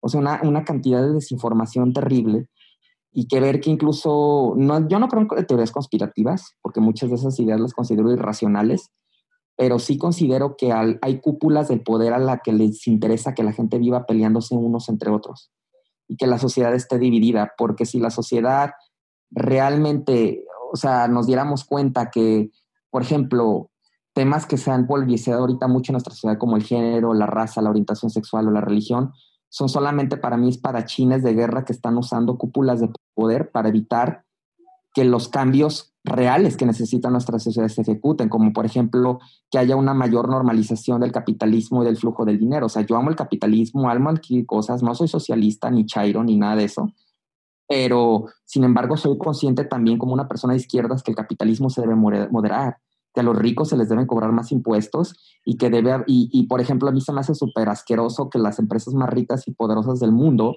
o Bill Gates, o Soros, o Rockefeller, o, los, o, la o los Clinton, o los Obama nos vengan y nos digan a nosotros, o los Trump, ay, no, es que hay, contamina hay contaminación y calentamiento global porque ustedes consumen plástico. No, señor, es porque los grandes corporativos y empresas contaminan y, y, y, y, si tú comparas la bolsa de plástico que tú y yo a veces a lo mejor consumimos eh, y con, con las grandes cantidades de contaminación que estas empresas multinacionales contaminan, no hay punto de comparación.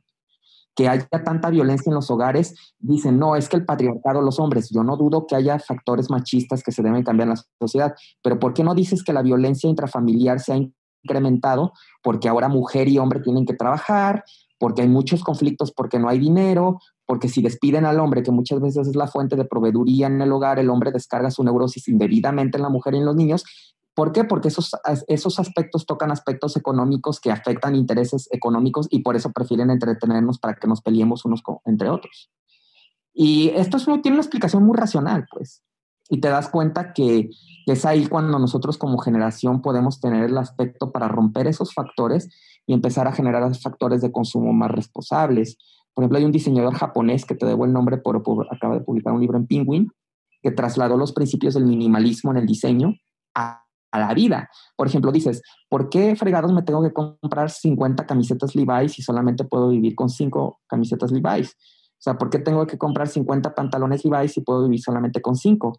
¿Por qué tengo que ir de fiesta en fiesta si esto incluso, si esto incluso hasta perjudica mi hígado, mis riñones y mis pulmones y al rato voy a tener una enfermedad de cirrosis hepática por consumo de alcohol? Si puedo vivir una vida más austera, con deporte, ejercicio y vivir con lo esencial. Y entonces este japonés lleva los principios del diseño a la vida práctica y te das cuenta que, híjole, esto tiene unas connotaciones maravillosas. Claro, es una tendencia además en este momento el, tema del estilo de vida minimalista como tal, ¿no? Sí, total. Hay un, hay un, documental Netflix que justo se llama Minimalism y es. habla justo de eso, ¿no? De, de, de, un par de personas que van promulgando ese estilo de vida minimalista, ¿no? Y la neta es que está bastante interesante. Yo creo que no es para todos, pero siempre está chido como quedarte con ciertas cositas, ¿no? Claro, por supuesto. Y que, fíjate, todas las, las épocas históricas que ha habido grandes cambios en la sociedad. El final del Imperio Romano, la decadencia del Imperio Romano, la decadencia del Occidente que estamos viviendo ahorita nosotros, la, la, decadencia de la Edad Media y el principio de la Edad Moderna con el Renacimiento, trajeron cambios brutales a la sociedad, pero fueron épocas de increíble florecimiento cultural. Por ejemplo, la, la época de la Reforma Protestante y del Renacimiento, que trajeron muchos cambios culturales, científicos, artísticos, religiosos y tecnológicos, fue una época convulsa porque fue el final de la Edad Media y el principio de la Edad Moderna. El final del Imperio Romano trajo épocas convulsas, pero también trajo pensamientos que voltearon a la gente a ver más allá, porque el, ser humano, y eso tiene una explicación biológica, tiende a reaccionar mejor en crisis. De hecho, a veces no sé si te ha pasado que a veces desarrollas mejor un proyecto cuando estás apurado y todo correteado que a veces cuando tienes lapsos de tiempo. El clásico, el clásico, sí. Porque hay una explicación neurológica para eso y, y fíjate que yo creo que también si eso los maestros de diseño lo pudieran eh, hacer, podrían hacer que sus estudiantes aprendieran en las aulas una mejor manera, de una mejor manera los conceptos y la creatividad. Porque yo, por ejemplo, ahora que veo muchas cosas que me enseñaron en el quad eran buenas, pero no supieron cómo enseñármelas. Por ejemplo, mi, mi maestro, mi primer maestro de fundamentos del diseño fue malo, la segunda maestra fue buena. Eh, y, por ejemplo, conceptos como la superposición, todo eso que ves en, el, en, fundamentos de diseño que es vital, te das cuenta que te ayuda, es, es, una herramienta vital para hacer logotipos, para hacer isotipos, para crear iconos, pero no te lo enseñaron a aplicarlo. O sea, nada más te dijeron, el fundamento es este y este y este y te lo aprendes y ya. Totalmente, güey. Que además siento que, que, te lo enseñan muy al principio de la carrera cuando todavía no tienes...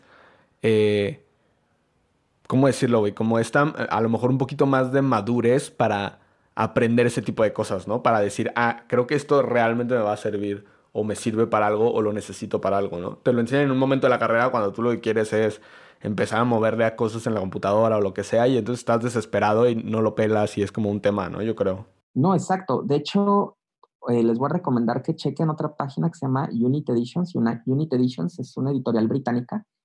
El, sacaron una monografía bellísima de Lance Wiman, desgraciadamente ya se agotó. Otra de Lugalin, también buenísima. Y haz de cuenta que, me encanta porque en sus libros meten como un área de bocetos. Incluso Wiman hace ya en la era digital y me encanta porque Wiman, antes de diseñarte un isotipo a la, o un logotipo en, el ordenador, siempre lo boceta en un papel reticulado. De hecho, a mí lo que me encantó en la UNAM, porque en la UNAM te enseñaban a dibujar las letras con compás y escuadra, hasta la maestra de tipografía se llevaba su lupa para ver que coincidieran las líneas. Y si no, te desechaba el boceto. Qué chingón. Increíble. Y yo, haz de cuenta que la ventaja de lo digital es que ahora ya estás más ecológico, vato, porque, por ejemplo, con la Procreate puedes crear una celdilla con una textura y te creas tu papel reticulado digital. Y empiezas a dibujar y escoges qué tipo de grafito eh, o es grafito quieres para dibujar tu logotipo o isotipo. Ya tienes tu boceto súper bonito, ya lo pasas, los portas eh, con airdrop a, tu, a tu Mac y ya lo pasas en PCD, lo pasas a Ilustrador, redibujas y ya. Y, y, te ahorraste lápices, te ahorraste grafitos, ayudaste al medio ambiente aparte. Y, o sea, como tú dices, las, pero ¿cómo vas a aprender a hacer eso si no lo aprendiste a hacerlo primero en papel? Totalmente, güey. Y de hecho, no me estoy haciendo promoción, pero ahí en Doméstica, en el curso que ya va a salir, viene todo este proceso de dibujo de letras desde el principio, que era lo que veíamos en la UNAM, que es algo que no ven en el quad. O sea, por ejemplo, eso se me hace súper padre porque empiezas a verla, a, reinterpretar la forma. No sé si a ti te ha pasado como diseñador que a veces ves logos hermosísimos y dices, güey, ¿cómo hicieron para hacer la letra de esta forma? Sí, siempre. Pero para hacerlo, tienes que, que ver la forma como la hizo el, el, tipógrafo o el caligrafista. Y ahí eh, aprendes a ver que, por ejemplo, eh, tiene la forma como construiste track, qué tipo de, porque ya ves que para hacer una romana puedes hacer un punzón como el mármol y te genera ese efecto de la serifa. Pero, por ejemplo, la spenceriana, los gruesos y los delgados te los hace la pluma caligráfica inglesa. Y al rato, con lo digital, eso es más sencillo, te facilita la vida.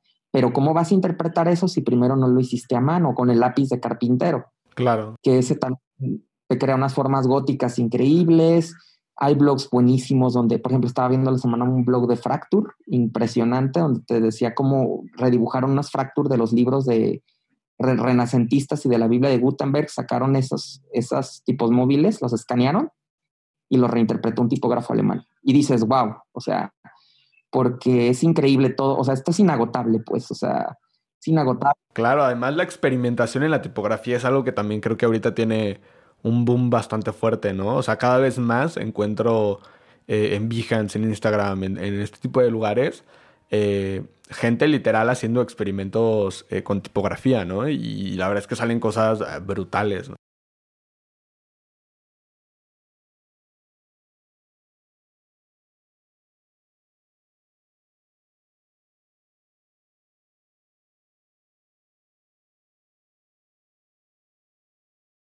Ajá.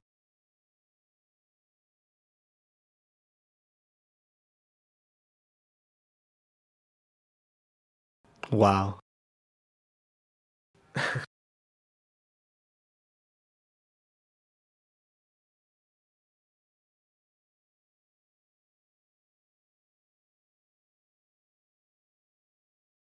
repetitivas una tras otra y generabas tridimensionalidades, sombras y luces con un cepillo. O sea, con cosas que dices, ¿cómo es posible que con eso puedes crear caligrafía? Sí. No, no, no, o sea, está fenomenal.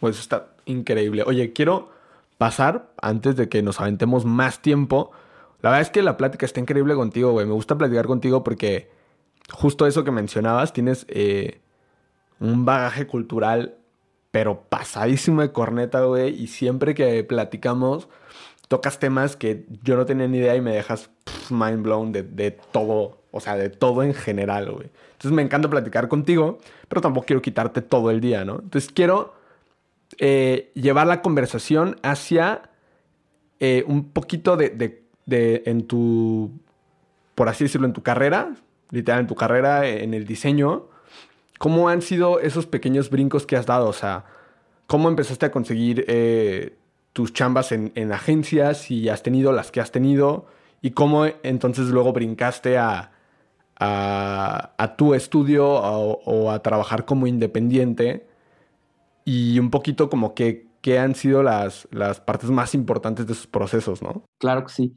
Mira, pues gracias a Dios, eh, primero fue, como te dije, cuando estuve en el 2011 en la UNAM, para mí fue un, un punto de, de partida y como un acelere de, güey, te tienes que poner las pilas porque la educación que traes está deficientona y cuando yo estuve en Ciudad de México, eh, me tocaba ir, por ejemplo, eh, a casas editoriales cuando todavía existían las revistas impresas más fuertes, ya algunas ya han desaparecido.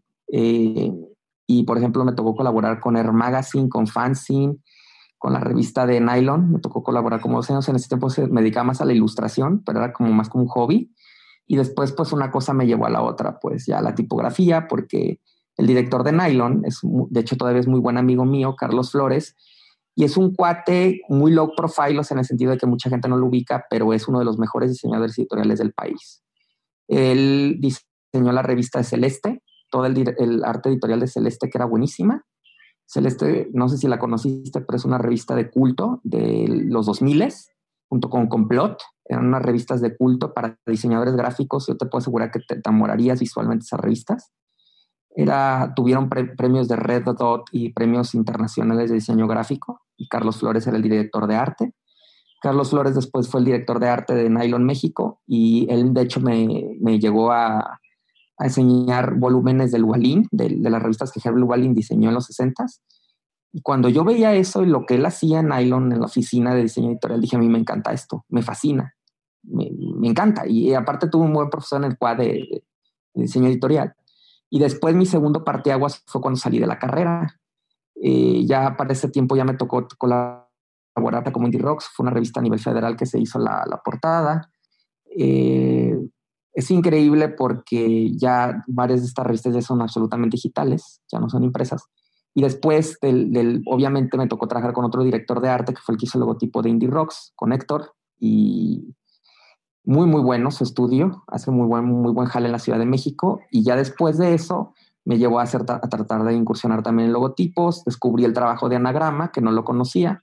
Y descubrí de otros estudios. Y, y eso me fue llevando una cosa. Todo primeramente desde un aspecto estilístico y ya después saliendo de la carrera y con los años, etcétera, ya cuando me tuve mis acercamientos, como vimos a lo de la filosofía, antropología, ciencias sociales, religión, teología, biología y muchas cuestiones que existen, pues obviamente me incursionó más y más y más. Y el, por ejemplo, a mí uno de mis hobbies es estar en librerías de viejo. Por ejemplo, he conseguido ejemplares de diseño gráfico que ahorita, si los quieres conseguir en Amazon, cuestan arriba de 600 dólares porque son ediciones descontinuadas y las he comprado en 100 pesos, 500 pesos. Eh, el, el, ir cada vez poniéndome retos más, o sea, nunca, yo creo que una de las cosas que uno como diseñador siempre tiene que aplastar es el ego. Siempre tienes que verte como un aprendiz, porque el día que te sientas que ya llegaste a donde llegaste, te amolaste. ¿Por qué? Porque tú mismo te estás limitando. Siempre te tienes que imponer más retos y verte, voy a sonar muy fuerte, pero como un miserable que necesita aprender más y más y más y más y más y más y más. Y eso te va a llevar a crecer más y más y más y más. Es básicamente eso. Y, y, y aunque te vengan críticas negativas, siempre tener la mente abierta, nunca ensoberbecerte y decir, ay, no, este güey, puede que lo hagan con mal, mal, mala copa, pero siempre tú ver qué puedes aprender, porque hay veces que hay críticas que sí te ayudan a crecer. Fíjate que a mí me ha pasado a veces que hay cosas que yo digo, siento que esto le va a brincar al cliente y no sé por qué le brinca al cliente. Y, y son cosas que a veces eh, te permites tú como, como crecer. Yo, por ejemplo, a, lo mejor eh, falta todavía muchos proyectos de shooting que hacer porque me ha tocado trabajar no solamente para restaurantes o para cuestiones de diseño, arquitectura, interiorismo, sino proyectos a lo mejor que puedes sí no son tan trendy, por ejemplo, firmas de abogados, eh, empresas de biotecnología, que son proyectos que quedaron muy bien gráficamente y que me gustaría porque eh, a, mí me, a, a, mí, por ejemplo, una vez me comentó la chica que fue mi productora ahí en el curso de doméstica que ella veía mi trabajo y sí tenía un sello, pero que ella pensaba que no era todo obra de un diseñador, pensaba que eran varios. ¿Por qué? Porque uno de los retos que uno se debe imponer como diseñador es no caer exclusivamente en un estilo. Puede tener tu sello, eso es indiscutible, porque si solamente caes en un estilo, estás segmentándote muy fuertemente y el chiste es que tú puedas desarrollar la identidad de una empresa de biotecnología hasta puedas crear una identidad para una campaña de Vans o de Nike, o sea, crear cosas que sean antitéticas, pero que sean muy bien ejecutadas las dos. Yo, por ejemplo, cuando trabajaba en Catálogo, en la empresa donde trabajé en la agencia, tenías que diseñar excelentemente desde un catálogo de tornillos hasta un catálogo de Palacio de Hierro. O sea, los dos productos se debían de ver visualmente impecables. Y eso se me hacía perro de la agencia. ¿Por qué? Porque te, eh, ayuda a crecer profesionalmente. Y, por ejemplo, yo llegué a ver ahí en catálogo, catálogos que traían de Alemania o de Bélgica o de países nórdicos. Güey, me tocó ver un catálogo de tarjas, tarjas industriales, güey. Me vas a decir eso que fashion tiene. O productos quirúrgicos, güey, eran catálogos bellísimos, güey, bellísimos. Para mí, había, ese catálogo se llevaba a veces por las patas algunos catálogos de, de Saks Fifth Avenue o de Nike, de lo bellísimamente diseñados que estaban y tenían hasta premios de diseño. Y, lo que me encantaba de esos catálogos es que te metías al catálogo digital y la interfaz de diseño estaba tan bonita que hasta una ama de casa podía saber qué tarja, para qué uso, si la quiero para la cocina, para uso industrial o para una cocineta uh, industrial de un restaurante. Y te das cuenta que ahí es cuando tú aprendes a visualizar el diseño, pero eso obviamente es prueba de ensayo y de, error. y desvelarte a altas, altas horas de la noche, eh, años y años de expertise eh, y de echarle todas las ganas del mundo. Estoy totalmente de acuerdo con eso, ¿eh? la verdad es que toda la chamba detrás, luego nadie la, la, dice por, por, ese tema y la verdad es que antes de, de tener resultados chidos hay 80 resultados medio malones, pero que tuviste que haber pasado para, para perfeccionarte y poder llegar a, a, los resultados más chingones, ¿no? Por supuesto. Y una última cosa que te diría que me ha ayudado a mí a crecer es, todos tenemos una etapa a veces de malinchismo te repito, yo no soy partidario de lo políticamente correcto, pero tampoco soy un marrano grosero como el presidente de Estados Unidos que dice las cosas como son. Digamos que Obama hacía lo mismo, pero te lo hablaba en bonito. Trump, digamos, te, te, lo habla marranamente y te hace lo mismo, pero es básicamente lo mismo. Pero bueno, retomando el punto, eh, yo siento que hay un buen nacionalismo y un mal nacionalismo. A mí me encanta la cultura mexicana y le ha agarrado un amor estos años impresionante. El buen nacionalismo para mí es como, cultural, por ejemplo, eh, las artesanías. yo, encuentro mucha inspiración en el arte popular mexicano. Me encantan las artesanías. Este año, desgraciadamente, por el COVID no se hizo, pero cada año es en la Feria eh, Nacional de la Cerámica en México traen eh, cerámica de Paquimé, de Chihuahua, que es de la, mejor del mundo según la UNESCO. Y tengo varias piezas de, ese tipo de artesanía en la oficina. Me encanta toda esa cultura mexicana, digamos, no tan pop como una Frida Kahlo o como todo eso, pero que es como un poco más underground, la artesanía mexicana, el folk art mexicano más underground. Y por ejemplo, hay artistas como Carlos Mérida, que aunque era guatemalteco se nacional, o hondureño, no recuerdo, se nacionalizó mexicano. Rufino Tamayo, me fascina la interpretación de las formas que hace. Eh, Diego Rivera, no se diga. Eh, es impresionante el bagaje cultural que tiene México. Y todo el colorido, porque aparte el mexicano tenemos una magistralidad que no tienen los europeos. Los europeos o los nórdicos, si te fijas, son muy limpios, son muy minimalistas pero el, mexicano tiene el, colorido, el barroquismo, pero tú puedes ver colores, por ejemplo, en un bordado tomí, en un bordado wirrárica. A mí me encanta cómo los huicholes manejan el color. Para mí, un, un wirrárica debería ser maestro de teoría del color en el cuadro. ¿Por qué? Porque tú ves un una tabla bordada con hilos y pueden usarte un color fosforescente, azul, amarillo, y se ven hermosas las combinaciones que ellos hacen. O sea, porque tú sabes, o sea, colores pasteles, blanco, negro, cualquier, o sea, bien educado el ojo es fácil hacerlo, pero una, una, una colorimetría como la que usan los huicholes y que se vea bien está cañona. Entonces, se me hace muy bonita toda la influencia cultural que tenemos en México. Toda esta cuestión de la cultura, por ejemplo, del mezcal, del agave, de los paisajes desérticos, del locre, de la tierra, el barro, eh, todo ese aspecto de, de ese nacionalismo positivo es como lo que, lo que se me hace interesante que podemos tener nosotros como diseñadores y como mexicanos, porque son cosas que te, sirven a ti como un aspecto cultural que te van a inspirar a ti para que hacer creaciones bonitas, a diferencia del, nacionalismo negativo. ¿Cuál es el nacionalismo negativo? El machismo, la misoginia, el viva México, la palabrota que repiten, las golpizas que se arman afuera de los estadios de fútbol. Eso es el, los patrones culturales, la, la, la holgazanería, la, la, cantina, todo eso es como el nacionalismo que debe ser desechado. Pero el nacionalismo positivo, que es el que te menciono, las culturas indígenas, la, herencia prehispánica, todo eso, eh, son cosas que nos ayudan a nosotros en nuestro quehacer creativo. Y yo, por ejemplo, tengo, conozco diseñadores eh, o ilustradores muy buenos que, que, tú puedes ver ciertas reminiscencias prehispánicas de su trabajo, como Rachel Levitt. Rachel Levitt es una ilustradora eh, chilanga, es de Feña. Ella trabajó para, para, el New York Times como ilustradora y, y, es ilustradora en la Ciudad de México. Puedes buscar su chamba. Esta chava, tú ves muchas influencias de Diego Rivera, del arte olmeca y del arte prehispánico en sus, en sus obras.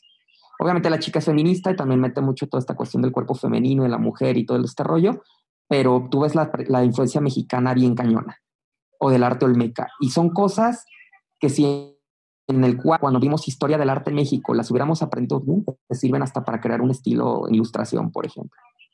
Y son cosas bellísimas que, que creo que todo este tipo de, de, de cultural heritage, de, herencia cultural, eh, se me hace hasta deprimente que otros países la valoren más que nosotros mismos.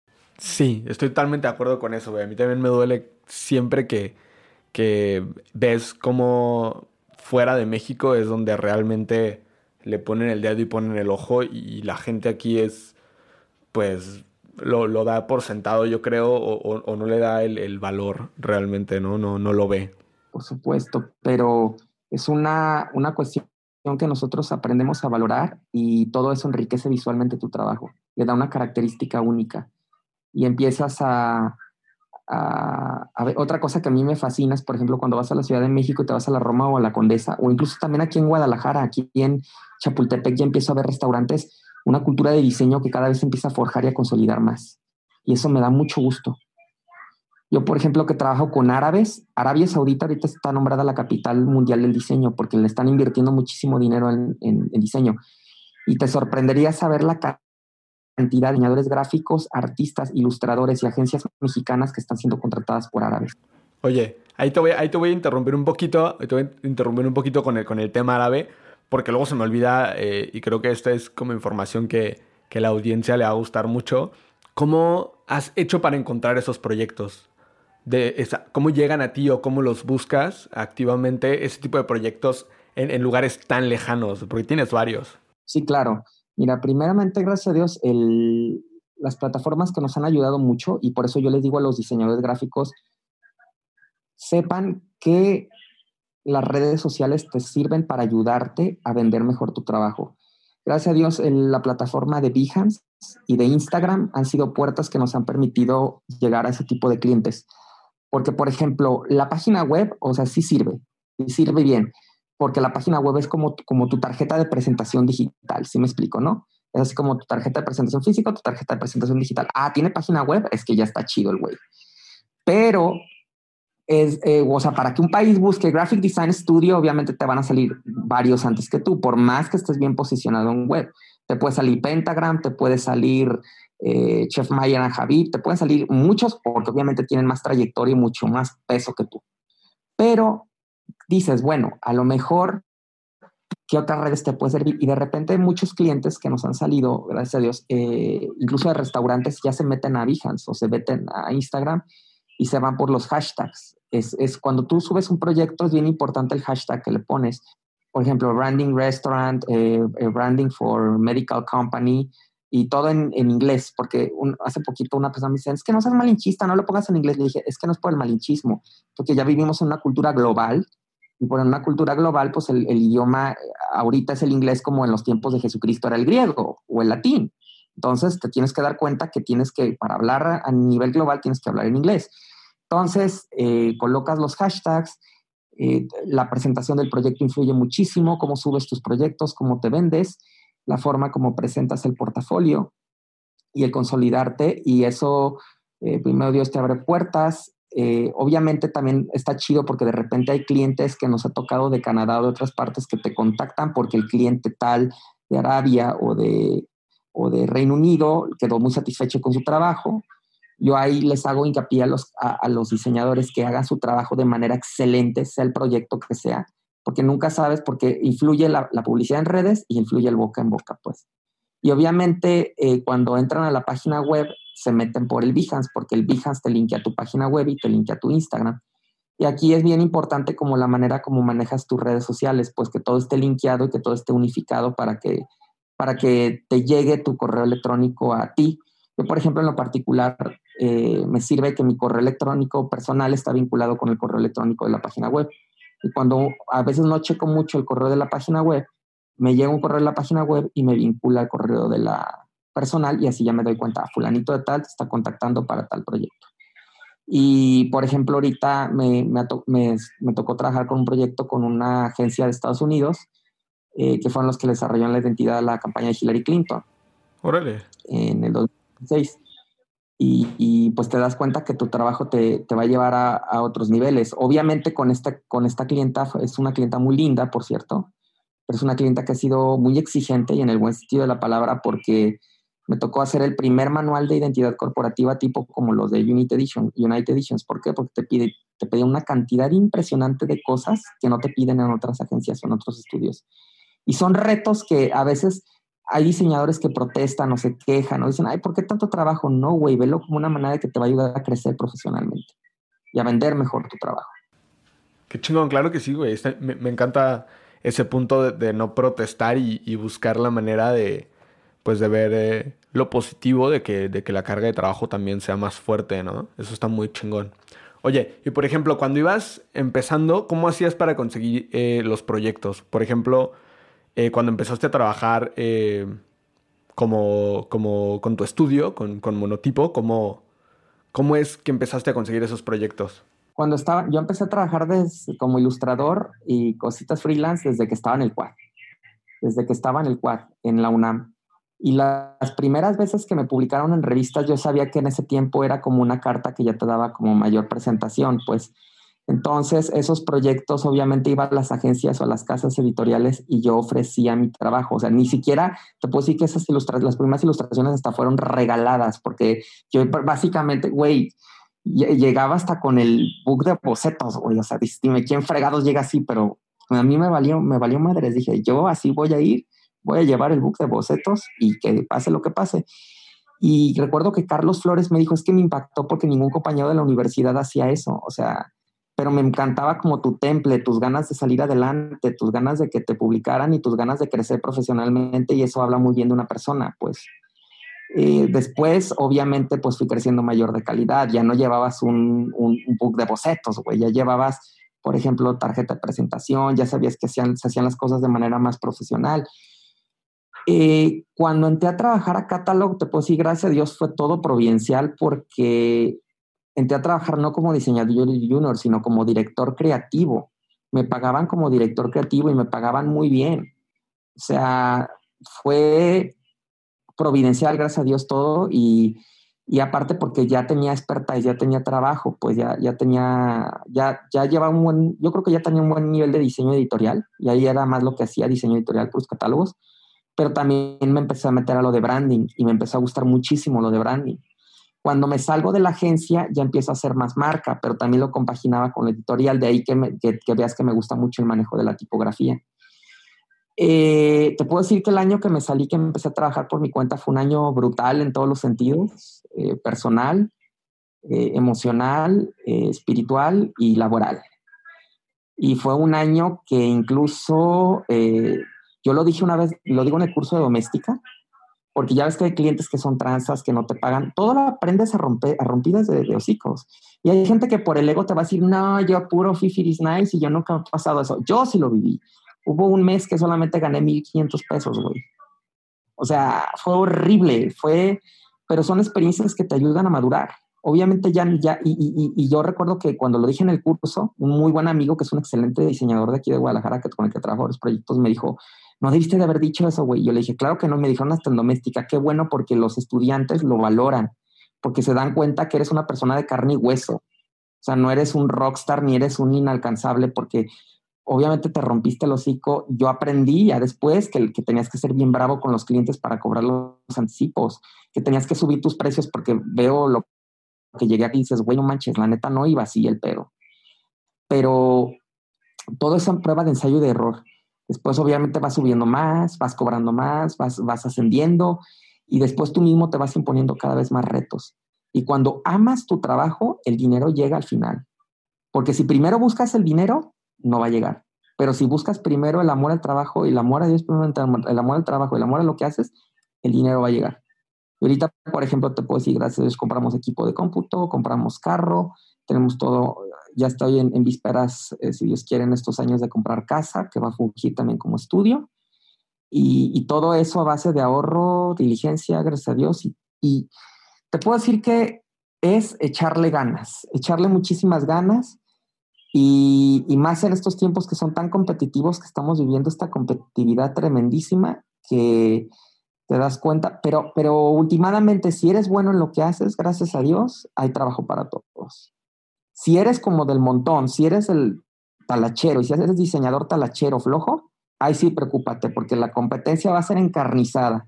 Porque detrás de, de cada talachero va a haber más talacheros que van a querer hacer lo que tú haces y que les paguen 5 mil pesos al mes, que hay agencias donde pagan eso. Y me he enterado. Y no, el chiste, si, si te mataste la carrera y las cejas, es para cobrar bien, no para cobrar 5 mil pesos. Y luego hay gente que, que, dice, no, es que la meritocracia no funciona, y es que el capitalismo, y es que el sistema, así hay muchas cosas más sistema. Y yo mismo lo diré, que, que uno paga como impuestos, muchísimos impuestos, pero pues el chiste es ser resiliente y ver cómo te adaptas y sales adelante.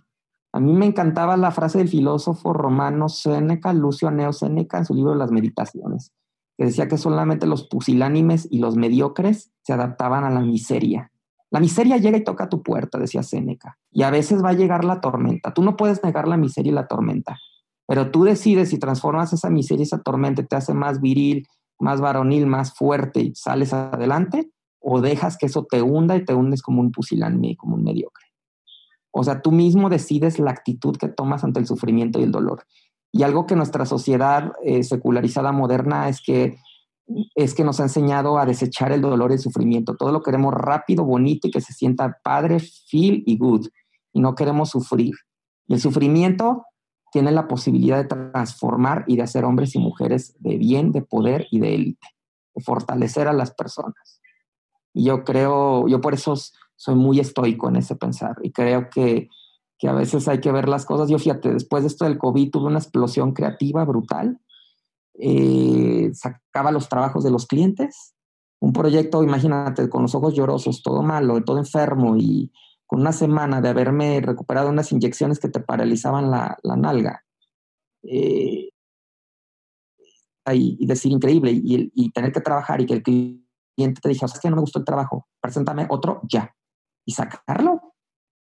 Y, y, sale adelante. Y sabes que el segundo trabajo le encantó al cliente, o sea, porque tú mismo te das cuenta, te impones esos retos y tú mismo te das cuenta y le, y le transmites eso a tus clientes, que eres alguien en, en quien ellos pues, en, pueden confiar para resolverles sus proyectos.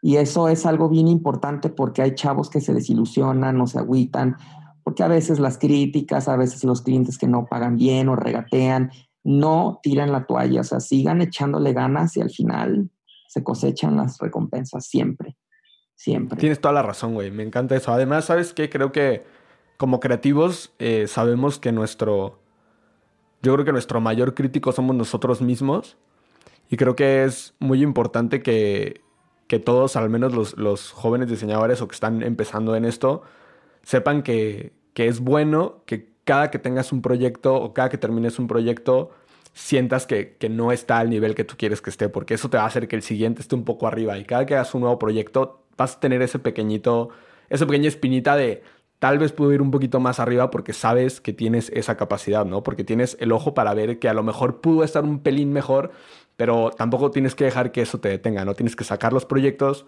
para poder hacer el que sigue mejor, ¿no? No detenerte dos años en un proyecto a, querer hacerlo perfecto porque pues eso no va a pasar, ¿no? Exactamente, así es. Y pues básicamente, pues sería eso. Qué chingón, Dani. La neta es que está muy chido todo lo que me has dicho en esta, en esta conversación. Más este último eh, cierre estoico está increíble, güey. Yo creo que con eso, con eso podemos cerrar nuestra plática y, güey, la verdad es que estoy siempre, como siempre que hablo contigo, eh, con la cabeza explotada de, de tantas cosas, güey, de tanta información y de tanta, eh, tanto conocimiento que neta eh, compartes, güey. Está perrísimo todo. Oh, pues gracias, hermano. Y pues yo les exhorto, te exhorto a ti, pues a todos los creativos, pues, o sea, ábranse, lean cuestiones a veces a lo mejor un poco alejadas del diseño, porque también eso te va a ayudar mucho a expandir tu, tu rubro, tu rubro, por ejemplo, ubicas Estudio Yeye, el director creativo OPA, este Orlando Portillo, es un cuate súper culto, súper preparado, con él puedes hablar temas de política, filosofía, cuestiones así. Eh, es muy, muy, muy...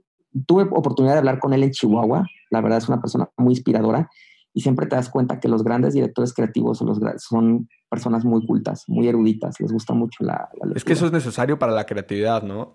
O sea, realmente no puedes tener un, solo, una sola área, por así decirlo, de conocimiento y ser creativo con eso, ¿no? La creatividad necesita de estímulos externos para estar sacando resultados diferentes. Fíjate, voy a cerrar nada más con esto y es como una especie de crítica. Eh, si hay gente que se siente ofendida por este comentario, discúlpenme, no, no va contra ustedes, pero eh, creo que uno de los síntomas preocupantes de la falta de creatividad y de la falta de muchos aspectos que se, que se nombran, eh, de lo que hemos venido platicando, por ejemplo, es por, ahorita veo un auge del reggaetón, que incluso yo veo amigos o colegas que les fascina el reggaetón, creativos, y es respetable, pero eh, disculpen si se ofenden, pero para mí ese género de música es una pifia de porquería, literal. Porque si tú te ves en la historia de la música, o sea, incluso no, no, no soy elitista, a mí me encanta el mariachi, la música popular mexicana, el guapango, y creo que tienen todas las características para estar dentro de las bellas artes y dentro de la música. Eh, igual me, te puedo decir lo mismo de la música clásica, eh, los diferentes géneros que se dieron dentro de la música clásica, el barroco, el rococó, el neoclásico, eh, la música del siglo XX se me hace un siglo prolífico en música, hablándolo en la música, como por ejemplo el jazz, el blues, el soul, los ritmos negros, que combinados con los ritmos blancos como el country, surge el rock and roll, el rock y todo eso. Vaya, pero hay todos esos aspectos que permeaban a la música. Por ejemplo, John Lennon era un maestro de música clásica, le encantaba Händel, Bach y Vivaldi. El vocalista de The Who este, Pete Townshend y este Kate Moon, el, baterista, eran buenísimos en música clásica. Los, los, Rolling Stones igualmente tenían una formación en el Royal College, o sea, eran, eran personas que tenían todo lo que hablamos de la academia, los estudios, y si tú, por ejemplo, escuchas las óperas rock, tienen todas las características de una, de una composición y de todos los puntos que como nosotros en, en el, te lo voy a traducir en el diseño gráfico, como punto, línea, plano, volumen. Y es como la forma, la construcción de la forma. Pero el reggaetón eh, o estos tipos de géneros para mí representan a, una a unas generaciones cada vez más huecas y más vacías, que no tienen un bagaje cultural, intelectual, ni de ningún tipo. Y, cuando tú dices esto, la gente se ofende. ¿Por qué? Porque la gente, el ego humano es lo primero que chista. Pues a quién de nosotros nos digan que somos ignorantes, a nadie nos gusta. Y a mí me lo han dicho. Me puedo enojar en el momento, pero lo tengo que aceptar. Y yo creo que, que es bien importante conocer todo esto porque, porque podemos ver ritmos eh, musicales que dijera, si son propositivos, eh, son, están generando un nuevo contenido, están generando una nueva tendencia, pero aparte de, no nombrar la, lo misóginas que son las canciones de este género musical y etcétera, yo veo que es un reflejo, como dice Gumbrick en su libro de Historia del Arte, de una sociedad hueca en ese sentido, cultural, culturalmente hablando. Y no es que satanice a la gente, o sea, eh, como decía este, este Pascal, no está mal ser ignorante, está mal permanecer siendo un ignorante. Si yo descubro mi ignorancia, eso me va a ayudar a mí a crecer como persona. Pero no está mal el ser ignorante, está mal permanecer en esa ignorancia. Y yo creo que como mexicanos, volviendo al punto de nuestro país, tenemos un gran bagaje y en la música increíble. Por ejemplo, a mí una, una cantante que me gusta mucho cómo ha reinterpretado los sonidos mexicanos es Natalia Lafourcade y como, por ejemplo, todo este tipo de cuestiones, hablando en lo musical, ahora si lo traslapamos en lo gráfico, pues no se diga, pero eh, tenemos una carencia muy fuerte de referentes culturales y creo que es un momento que con tanta auge de información retomemos todo eso para construir nuevas escuelas y nuevas tendencias, porque yo también no, no estoy de acuerdo con estas personas que dicen que ya todo está creado y todo está hecho. Yo creo que todavía podemos dar espacio a que se creen nuevas alternativas y nuevas variantes. Y ahora con todas estas tecnologías del mapping, lo digital o tecnológico, se pueden crear incluso nuevas escuelas de diseño. Así como estuvo la escuela de Nueva York, la escuela de Chicago, la Bauhaus, ¿por qué no crear una nueva, eh, una nueva escuela exclusivamente basada en lo digital? Y trasladar los conocimientos que ya tenemos en lo, en lo analógico, en lo, en lo, en lo, en lo tangible, llevarlo al aspecto visual incluso crear interfaces más amigables para los usuarios, crear, eh, hay, un, hay un escritor de diseño que, sí, dice, que escribió un libro muy polémico que se llama How the Design Can Ruin Your Life, cómo el diseño puede arruinar tu vida, y dice cómo el no haber creado de manera correcta un botón en Twitter permitió toda la propagación de noticias falsas y de odio. O sea, algo tan sencillo como no haber creado bien una interfaz de diseño pudo crear todo lo que está desestabilizando nuestras sociedades actualmente. Y entonces te das cuenta cómo ahí tenemos una función muy fuerte que cumplir. Estoy totalmente de acuerdo con eso. Yo creo que, justo eh, en este tiempo lo, e, es muy importante el diseño eh, en general en todo, ¿no? Entonces yo creo que, que es un buen tiempo para ser diseñadores. Creo que también tiene la contraparte que es lo que tú mencionabas, que, que hay pues muchos... Eh, mucha competencia en el ámbito eh, talachero, como lo dices, entonces creo que tenemos esa balanza, pero creo que si, si, si tienes la mente en el lugar correcto como diseñador, puedes irte hacia otro tipo de proyectos mucho más grandes con muchos más problemas a resolver. ¿no? Por ejemplo, ya para cerrar te digo, o sea, eh, a mí me gusta mucho Cinema 4D. No he podido incursionar en eso porque definitivamente tiene su tiempo. Tú sabes, como toda disciplina se tiene que ejecutar. Pero te quiero felicitar por el trabajo que tienen ustedes de cinema. La verdad, lo que subes está fenomenal tú y este Moisés Guillén Romero se me hacen unos másters en eso. Justo hablé, hablé con, con Moy, con Memo y con Moy hace la semana pasada. Hicimos, grabamos también este para, para el podcast. No, son buenísimos esos cabrones, güey. También. Pues ahí estamos, Ricardo. Gracias, mano. No, muchas gracias por tu participación y por ahí andamos en contacto, bro. Igualmente, mano. Cuídate.